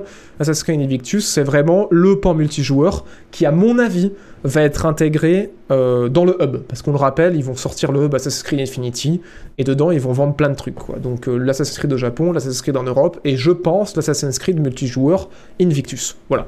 On n'a pas trop d'infos sur comment ça va se jouer, mais je pense que ça va être le même délire que sur les Assassin's Creed, en mode euh, de l'assassinat, essayer d'assassiner des joueurs sans se faire repérer, essayer de se faire passer pour des IA. Enfin, un peu tout le délire qui a été repris par Hiding in Plain Sight, enfin tout ce genre de jeu-là. Donc ça, c'est ce qu'on était au courant. Mais cette semaine, euh, on a appris qu'en fait, il y en avait 5 autres des Assassin's Creed. Pour un total de 10 Assassin's Creed à venir. Il y a un Assassin's Creed Nexus qui va arriver, qui va être montré normalement à l'E3 de cette année, donc dans quelques mois, qui est un Assassin's Creed, attention, VR Donc je l'ai dit, Assassin's Creed sur ton téléphone, Assassin's Creed sur ton PC, Assassin's Creed sur ta console, Assassin's Creed dans ton casque VR. Donc Assassin's Creed Nexus en VR qui devrait être montré euh, à l'E3 2023. Et oui, un Assassin's Creed au Japon, Ghost of Tsushima, oui, ça s'appelle Project Red pour l'instant, mais oui, effectivement, il va y avoir des comparaisons avec Ghost of Tsushima, mais c'est pas ce qu'on a pris cette semaine. Nexus, un Assassin's Creed VR, et attention, asseyez-vous bien, le septième Assassin's Creed après Nexus, c'est Nexus 2 Parce qu'apparemment Nexus 2 est déjà en préparation, donc il y aura un deuxième épisode d'un Assassin's Creed VR qui serait déjà euh, dans les tuyaux. Et après, on aura un Assassin's Creed Nebula, qui serait fait par Ubisoft Sophia et euh, qui aurait trois cadres. Alors mais c'est pour ça, mais Assassin's Creed, ça a l'air de prendre des proportions chez Ubisoft, où en fait, ce serait un Assassin's Creed qui se passerait à la fois en Inde, à la fois euh, dans l'Empire aztèque et à la fois en Méditerranée, donc qui serait toujours un open world en mode RPG. Donc euh, voilà, un jeu qui se passerait dans plein d'endroits du monde différents. Donc Inde, chez les Aztèques et en Méditerranée. Donc ça c'est pour Nebula.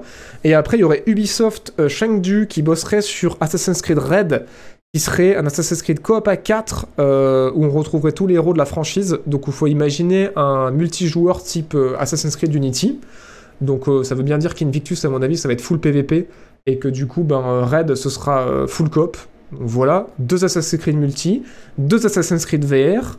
Euh, pas moins de 3 Assassin's Creed euh, RPG et un Assassin's Creed que vous voyez actuellement à l'écran, linéaire et VR. Et là, vous vous dites, mais c'est bon, et maintenant ça fait que 9 Et il y a un dixième Assassin's Creed qui Assassin's Creed Echo, qui serait fait à Ubisoft Annecy par les gens euh, de, qui ont fait Steep et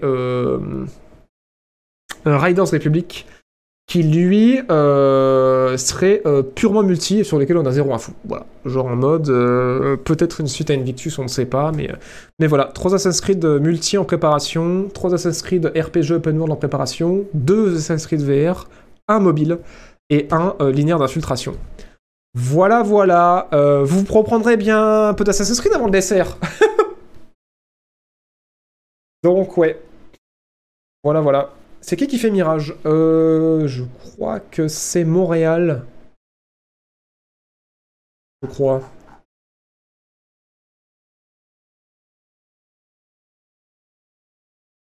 Euh...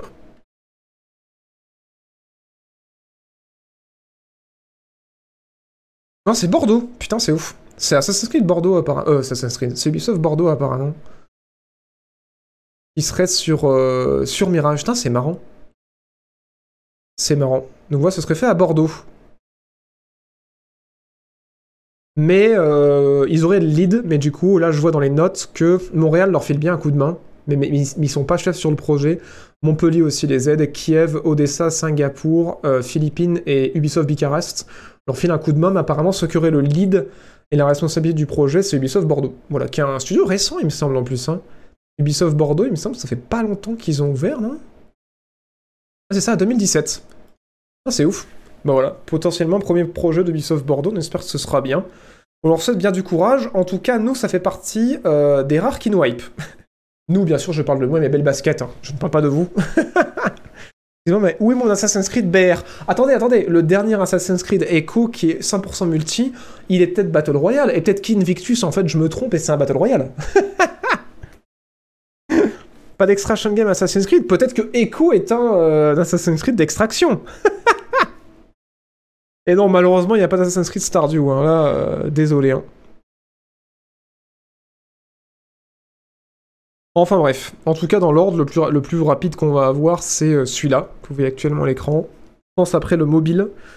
Et après, les deux Assassin's Creed au Japon et en Europe qui vont arriver un peu pour faire suite à Valhalla, quoi. Mais en tout cas, moi, Mirage, j'ai hâte. J'ai vraiment hâte de ce Mirage, euh, revenir à un truc plus infiltration, euh, ça, me, ça, me, ça me chauffe bien. Merci Smarton pour le deuxième mois grâce à l'argent de Jeff Bezos. Merci Merlin Fritz pour le premier mois grâce à l'argent de Jeff. Tibler pour le troisième mois. Merci beaucoup de votre soutien.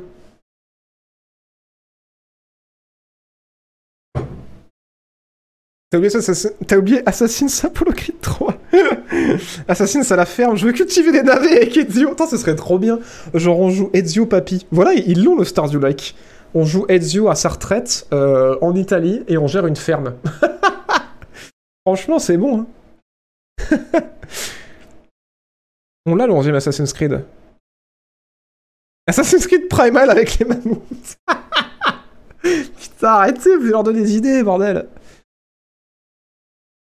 Non, mais en vrai, je pense qu'il y a des trucs qui peuvent être bien dans le tas. Ça fait quand même beaucoup d'Assassin's Creed. hein. Franchement, euh, faudrait leur faire un cours, un PowerPoint sur euh, la fatigue des franchises chez Ubisoft, là. Ce serait pas mal. Mais moi, j'avoue que je suis chaud pour Mirage. Euh, et je suis. J'étais chaud de la Chine. Je suis dès que ce soit mobile. Je le ferai pas du coup, si c'est que mobile. Mais je suis curieux de Invictus en multi. Voilà, donc les 5 prochains qui arrivent, j'avoue que le multi et celui qu'on voit à l'écran là, qui est linéaire, euh, je suis assez chaud. Après, bon, les 8 autres, euh, on verra. Mais, euh, mais ouais. Par contre, Assassin's Creed en VR, euh, je sais pas. Pourtant, je joue à la VR, hein, mais je sais pas. Ouais, celui au Japon, on verra. Depuis le temps qu'on demande, c'est ouf. Mais ouais, après, il va, il va y avoir une sacrée comparaison avec Ghost of Tsushima, donc on verra s'ils y arrivent. hein. Mais ça pourrait être cool aussi. Hein. Ça pourrait être cool. Assassin's Creed en VR, Vomi Simulator. Bah, c'est ce que je me dis, c'est que si tu te déplaces pas en te téléportant, euh, tu risques d'avoir la gerbe.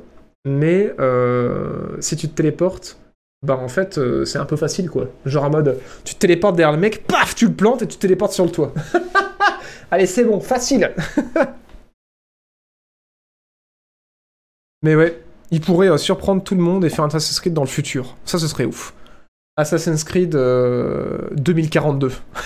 Ou Assassin's Creed 2077. Là, on y est. Là, on y est, putain. en plus, des, des- dates sûres. hein. 2042-2077, c'est pas du tout des dates maudites. Faut vraiment choisir ces dates-là, précisément. On va voir TP de basket pendant qu'on a parlé. c'est mort. Ce stream ne deviendra pas euh, un stream de pied. Euh, sinon, incroyable, mais... euh, Ah oui, putain, j'avais oublié. Faut qu'on parle de ça. Beyond Good and Evil 2, pour ceux qui se demandent où ça en est. Compliqué. Compliqué Beyond Good and Evil 2. Euh, pour ceux qui voient pas ce que c'est, qu'on n'aurait jamais entendu parler, c'est la suite d'une... Enfin, la suite. La suite de Beyond Good and Evil 1. Voilà, c'est tout. Bonne soirée. Putain, j'écris n'importe comment. Beyond and Good and Evil. Allez, c'est bon, il va comprendre. hein. voilà, il a compris. Ça, c'était il y a 4 ans, le dernier, euh, la dernière cinématique qu'on a eue. On peut peut-être mettre, je mets gameplay, non? Gameplay trailer. Ah merde, mais du coup, faut que je mette deux. Euh... Paf On avait vu un petit peu de gameplay à l'époque. Bon, c'était ultra alpha. Mais en gros, voilà, c'est un jeu de SF euh, open world euh, de Ubisoft dans l'univers de Beyond Good and Evil, qui avait l'air hyper ambitieux. Ça fait super longtemps qu'ils sont sur le projet, puisque ça fait. euh, C'était il y a combien de temps? Il y a peut-être 7 ans qu'ils l'ont annoncé ce truc Et en fait, c'était par bah, l'équipe de base du premier Beyond Good and Evil qui était boostée par les différents studios d'Ubisoft. Problème, le papa du jeu est parti il y a plus de deux ans prendre sa retraite. Et là, en fait, cette semaine, on apprend que euh, ben il y a euh, une inspection du travail qui vient euh, voir Ubisoft pour vérifier ce qui se passe. Parce qu'en fait, il y aurait beaucoup de gens qui se plaignent de stress et de potentiel crunch sur Beyond Good and Evil 2. Et, et voilà, apparemment, c'est des conditions de travail qui sont assez difficiles sur ce projet-là en particulier. Et, euh, et voilà, une inspection qui est en cours. Et au sud de l'inspection, on a appris aussi que bah, y avait encore des chefs de projet qui avaient été retirés du projet, genre le directeur euh, du jeu et le directeur créatif du jeu, je crois, qui ont été retirés du projet et qui ont été remplacés. Enfin, en fait, le problème, c'est que là, ça commence à ressembler à Skull Bones, quoi. c'est que ça recommence à ressembler à un jeu qui est en développement depuis trop longtemps et qui a changé euh, trop souvent de directeur et de, de ben, voilà de, de- parce que les directeurs vous le savez il y a un directeur du jeu un directeur créatif euh, il peut y avoir un directeur artistique il peut y avoir un directeur narratif il y a quand même une poignée de gens en général qui, qui ont la vision du jeu et qui essaient de faire en sorte que le reste de l'équipe l'applique. Et là en fait c'est les gens qui euh, ben, disent au reste de l'équipe si on va à droite ou on va à gauche si on prend plein ouest ou plein sud et ben en fait ils arrêtent pas de changer. Et en général on l'a vu là sur le développement de Skull and Bones que ben euh, ça peut amener à des situations de poulet sans tête et où le développement patauge et en fait le jeu est refait puis refait puis il change puis en fait non c'était mieux avant donc on revient à comment c'était. Et euh, du coup on a aucune idée d'où ça en est pour l'instant mais l'équipe a encore changé quoi. L'équipe a encore changé et du coup ben c'est dur toujours pas de date euh, toujours pas d'infos et euh, sortira-t-il un jour? Parce qu'on le rappelle voilà, Ubisoft ils ont, euh, annulé une chier de jeu là récemment Beyond Good and Evil n'en faisait pas partie mais mais bon à voir. Voilà, voilà. Donc malheureusement, Good and Evil 2, pas que des bonnes nouvelles pour ceux qui l'attendent et qui, comme moi, sont assez fans de SF et qui avaient été assez surpris des images de Alpha que vous voyez actuellement à l'écran quand elles avaient été montrées il y a 5 ans, 4-5 ans. Je sais pas quand est-ce que c'était, mais c'était à l'E3 de. l'E3 2018, non? C'était- en fin d'année qu'ils avaient montré ça Mais ouais, c'était à l'E3 2018, je crois qu'on avait vu ça. Donc ouais, ça commence à dater un peu. Voilà, voilà. Mais on verra, hein, peut-être que euh, il y a. En fait, en fait c'est con, mais on, se rend pas compte. Mais le jeu vidéo, des fois, ça se joue à rien, quoi. Il suffit qu'il y, a- ait des mecs qui sont aux bons endroits et que dans les équipes, il y ait des gens qui aient des bonnes idées et que il y ait des gens qui aient une vision claire et qui arrivent à écouter les retours des, différentes équipes qui bossent sur le jeu et qui arrivent en fait à récupérer ce qui a été déjà fait pour en faire autre chose, pour que ça marche quoi. Enfin, les, bons jeux qui sont sortis, des fois qu'on suit les, histoires de développement, on se dit mais c'est ouf, comment euh, on aurait dit que ça sortirait jamais quoi. Et à l'inverse, des fois, des jeux qui avaient l'air bien partis et qui se vautrent mais comme jamais quoi. Donc vraiment, le développement, euh, faut savoir que ça réunit tellement de gens, tellement de facteurs, tellement de variables que franchement, euh, ça pourrait être un vautrage monumental, Beyond Good Evil 2, comme ça pourrait être extraordinaire euh, quand ça sortira quoi. Mais, mais malheureusement, on n'en saura rien tant que le jeu sera pas sorti. C'est euh, un peu triste, mais, euh, mais ouais. Moi, j'ai vu trop de développements qui avaient l'air bien partis se vautrer et de trucs où je m'étais dit, ah non, mais là, c'est mort, ils arriveront jamais à sortir un truc bien, et ça sort, ça marche. Donc, euh, ouais, c'est assez ouf. on aura un JDG sur ce jeu dans 30 ans. mais putain, vous êtes trop cons. Salut Forasfazer, et merci euh, pour le septième mois grâce à Argent Jeff et Chetland Dvoras pour le premier mois, et merci Eta Router pour le septième mois grâce à Argent Jeff Bezos, merci de votre soutien. Donc voilà. On apprend depuis plus longtemps que Duke Nukem Forever. Pas encore, hein, je pense. hein. Ah si, putain, si, on l'avait dit. Si, on l'avait dit il y a quelques semaines, je crois. Point d'exclamation, liste d'actu dans le chat. Mais putain, je crois que vous avez raison, on en avait parlé dans une émission il y a pas longtemps. Je vais revenir sur cet excellent Google Docs qui réunit toutes les actualités. Ma mémoire me fait défaut en ce jour de fatigue.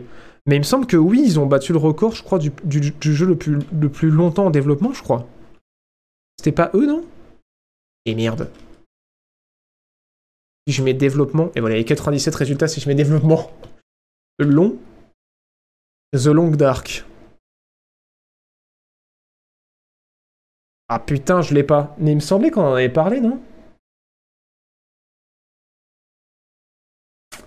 Non mais Star Citizen... euh, Star Citizen, c'est pas en développement depuis autant de temps que ça. hein. Il me semble pas, putain, je sais plus. Mais on en avait parlé il y a quelques temps. Putain, qu'est-ce que je pourrais mettre comme mot-clé? C'était pas BGE C'est peut-être ça que j'ai mis. Et non, putain, mais il me semblait qu'on en avait parlé dans l'émission, il y avait un jeu comme ça qui avait fait plus long que Duke Nukem, c'était pas plus de 10 ans, je crois Putain de merde. Oh, je retrouve pas. Je retrouve pas. Record putain, je vais jamais arriver à retrouver cette actu. J'écris beaucoup trop le mot record. Putain, il me semblait qu'on avait. Je sais pas si c'était euh, Beyond Good and Evil, mais il y avait un jeu comme ça qui avait battu un record et les gens étaient en mode mais non, mais pas Star Citizen. Et on avait regardé et non, ce jeu-là, il battait aussi le, le temps de développement de Star Citizen, il me semble.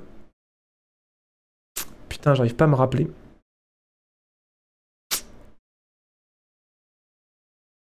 Ouais, Star Citizen c'est de 2012, mais euh, putain, je me rappelais pas.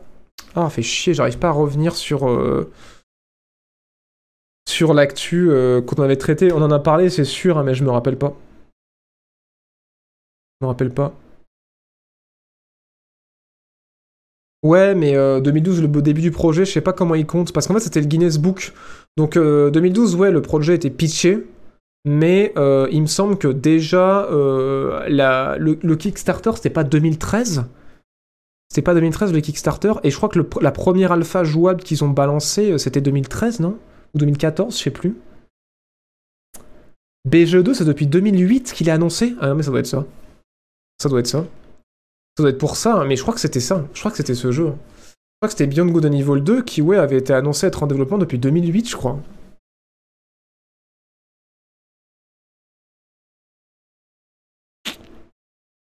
De BGE2, c'était 2008. Mais non.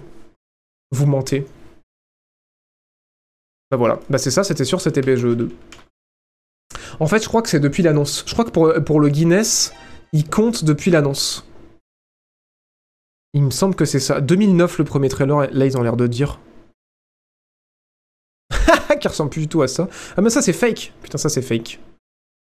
Ouais c'est ça, 2008. Ça c'était un fake. 2008 c'était le, premier trailer pour BGE2. Donc effectivement c'est eux qui ont le Guinness Record. puisque Star Citizen effectivement ça doit compter à partir de 2012 puisque c'est là qu'ils l'ont annoncé. Et, euh, du coup bah 4 ans avant il y avait bien Gone Evil 2. Et ouais, donc ouais, bien vu, c'était bien ça, merci. Je sais pas pourquoi j'ai retrouvé, pas retrouvé l'actu alors qu'on en avait parlé, je sais pas ce que j'ai mis comme mot-clé. Mais, euh, mais voilà. Voilà, voilà, vous l'avez. Plus de. euh, bah ouais. 15 ans, ça fait maintenant 15 ans depuis l'annonce. pas mal, non C'est français. Putain, j'en peux plus.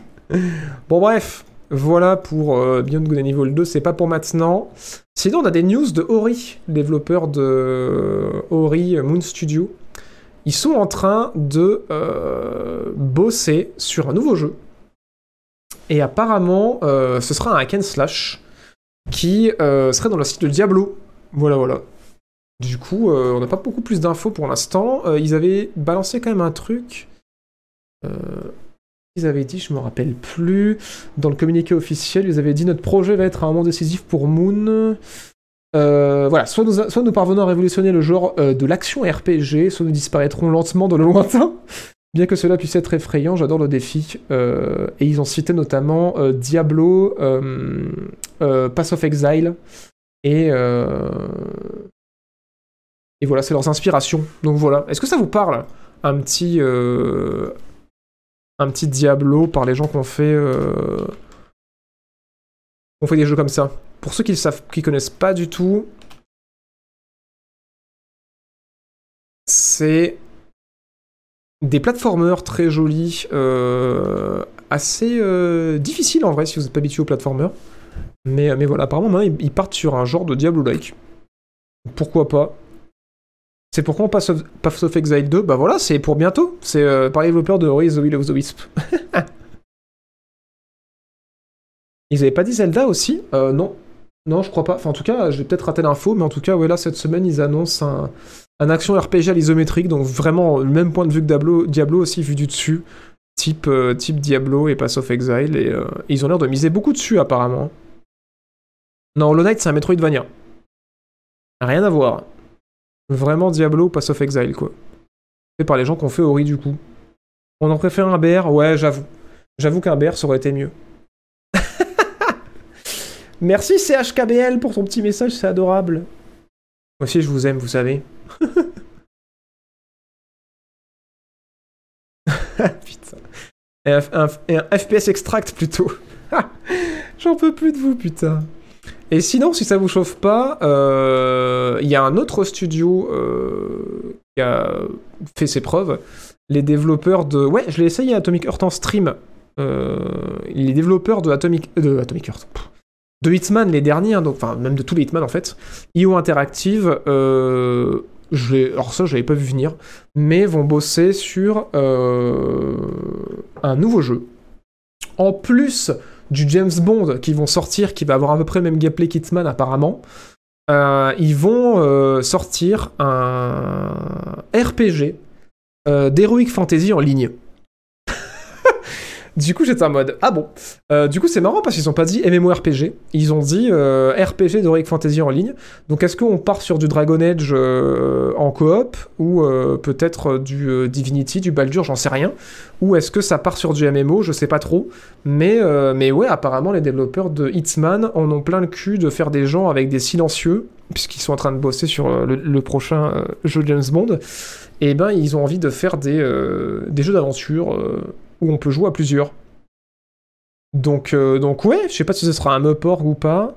Oui, ce sera sur l'Unreal Engine. mais, euh, mais ouais, pourquoi pas. C'est pour ça j'avais gardé ces deux petites annonces là pour. euh, pour, plus loin dans l'émission, parce que c'est un peu des moments où on peut un peu spéculer de ce que nous on aimerait voir éventuellement. Perso, un jeu à la Guild Wars 1, c'est possible aussi, hein, en vrai. euh, je sais pas si on avait, si plus d'infos dans le communiqué. Euh, je crois que j'avais regardé l'article de GameCube qui était pas mal, mais. Ouais, ils, ils disent que c'est pas avant 2025, mais sinon après. Pour l'instant, ça s'appelle Project Fantasy, c'est prévu sur console et sur PC. Ils veulent révolutionner le genre du RPG fantastique en ligne, incroyable! Et ont dit quoi? Nous nous lançons dans une nouvelle aventure, celle qui élargit notre créativité, nos capacités, dans un autre sens, notre identité. Nous construisons un nouveau monde, une nouvelle, un nouvel IP, un nouveau monde et un nouveau jeu à construire à partir de noyaux pour divertir les joueurs et se développer pendant de nombreuses années à venir. Donc ouais, c'est l'heure de partir sur un truc euh, euh, type, type service, mais bon après c'est peut-être juste un MMO, je sais pas. C'est bonne info dessus. Voilà, Satis, Satis, de toute façon pour l'instant on a juste un concept art, donc il n'y a pas grand chose.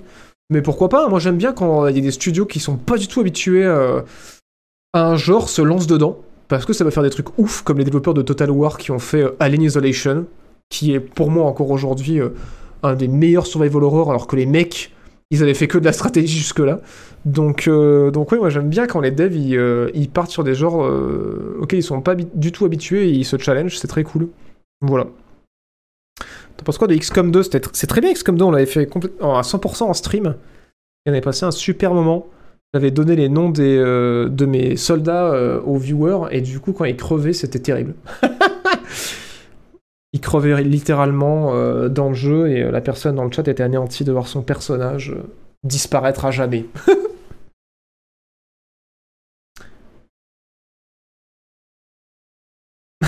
C'est bullshit permanent.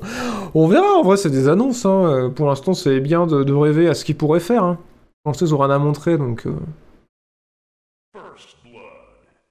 L'avez fait en Iron Man. Euh, faut que ce soit en Iron Man pour que les mecs meurent de façon définitive. Parce que oui, moi, quand ils crevaient, euh, bah ils crevaient quoi. Donc euh, je suis pas sûr d'avoir activé le mode Iron Man, mais en tout cas, je rechargeais pas de sauvegarde si mec qui crevait quoi. Mais il me semble que dans le jeu par défaut, si t'avais perso qui crevait, il était mort définitivement. hein. Euh, le mode Iron Man, c'est juste que ça t'enlevait les sauvegardes, quoi, je crois. hein. Le streamer sadique. Mais moi, j'adore. hein. Tous les jeux comme The Rift Breaker où on peut faire mourir le chat. je rigole évidemment, je ne veux pas votre mal, mais c'est quand même marrant de pouvoir vous faire incarner euh, hors troll des personnages à l'écran. Et j'avais kiffé faire ça dans XCOM, j'avais kiffé que dans The Rift Breaker vous puissiez envoyer des hordes d'aliens et qui portent vos pseudos. C'est vraiment très drôle. Ouais, je crois qu'Iron Man c'était le no save, hein, si je me souviens bien. Il veut nous tuer ce sadique. J'avoue que dans The Rift Breaker, euh, c'est quand même marrant de vous découper euh, à grands coups de fusil à plasma. Ça me fait bien plaisir. Je vais pas faire genre, euh, ça me fait plaisir. pas très rentable pour la JB Corp de tuer ses investisseurs. C'est pas faux. Sera fin 30 mégas dans Light JB. Ouais, peut-être. En vrai, je t'avoue que j'ai plus envie là, sur les sorties de cette semaine, de tester Compagnie of Heroes d'abord. Mais maybe, why not, ouais. Sur une petite session Phantom Brigade, pourquoi pas. De toute façon, on aurait dû en faire une, parce que du coup, ça faisait partie des démos indé que j'avais gardé de côté. Mais, euh, mais ouais, pourquoi pas. Sur ces belles paroles, euh, gente dame et gente monsieur, euh, nous allons passer au générique de cette émission extraordinaire. Mais ce week-end, samedi à 18h, en fait, les 10 ans du Jean-Baptiste Show Et du coup, si vous êtes chaud, vous pouvez venir, ce sera sur Twitch. N'hésitez pas à follow ou mettre un réveil. Euh, on va jouer à plein de jeux que vous voyez actuellement à l'écran, donc pensez à les installer.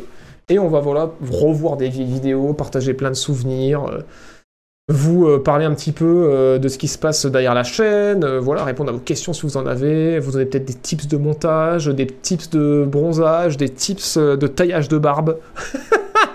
on pourra faire plein de choses, mais du coup, ouais, samedi soir à 18h jusqu'à très tard, puisque du coup, on fête l'anniversaire à minuit pile, on va être en stream. Euh, voilà, voilà, donc ce n'est pas à venir, à venir nombreux. Et sur ce, vous le savez, je vous donne rendez-vous au prochain.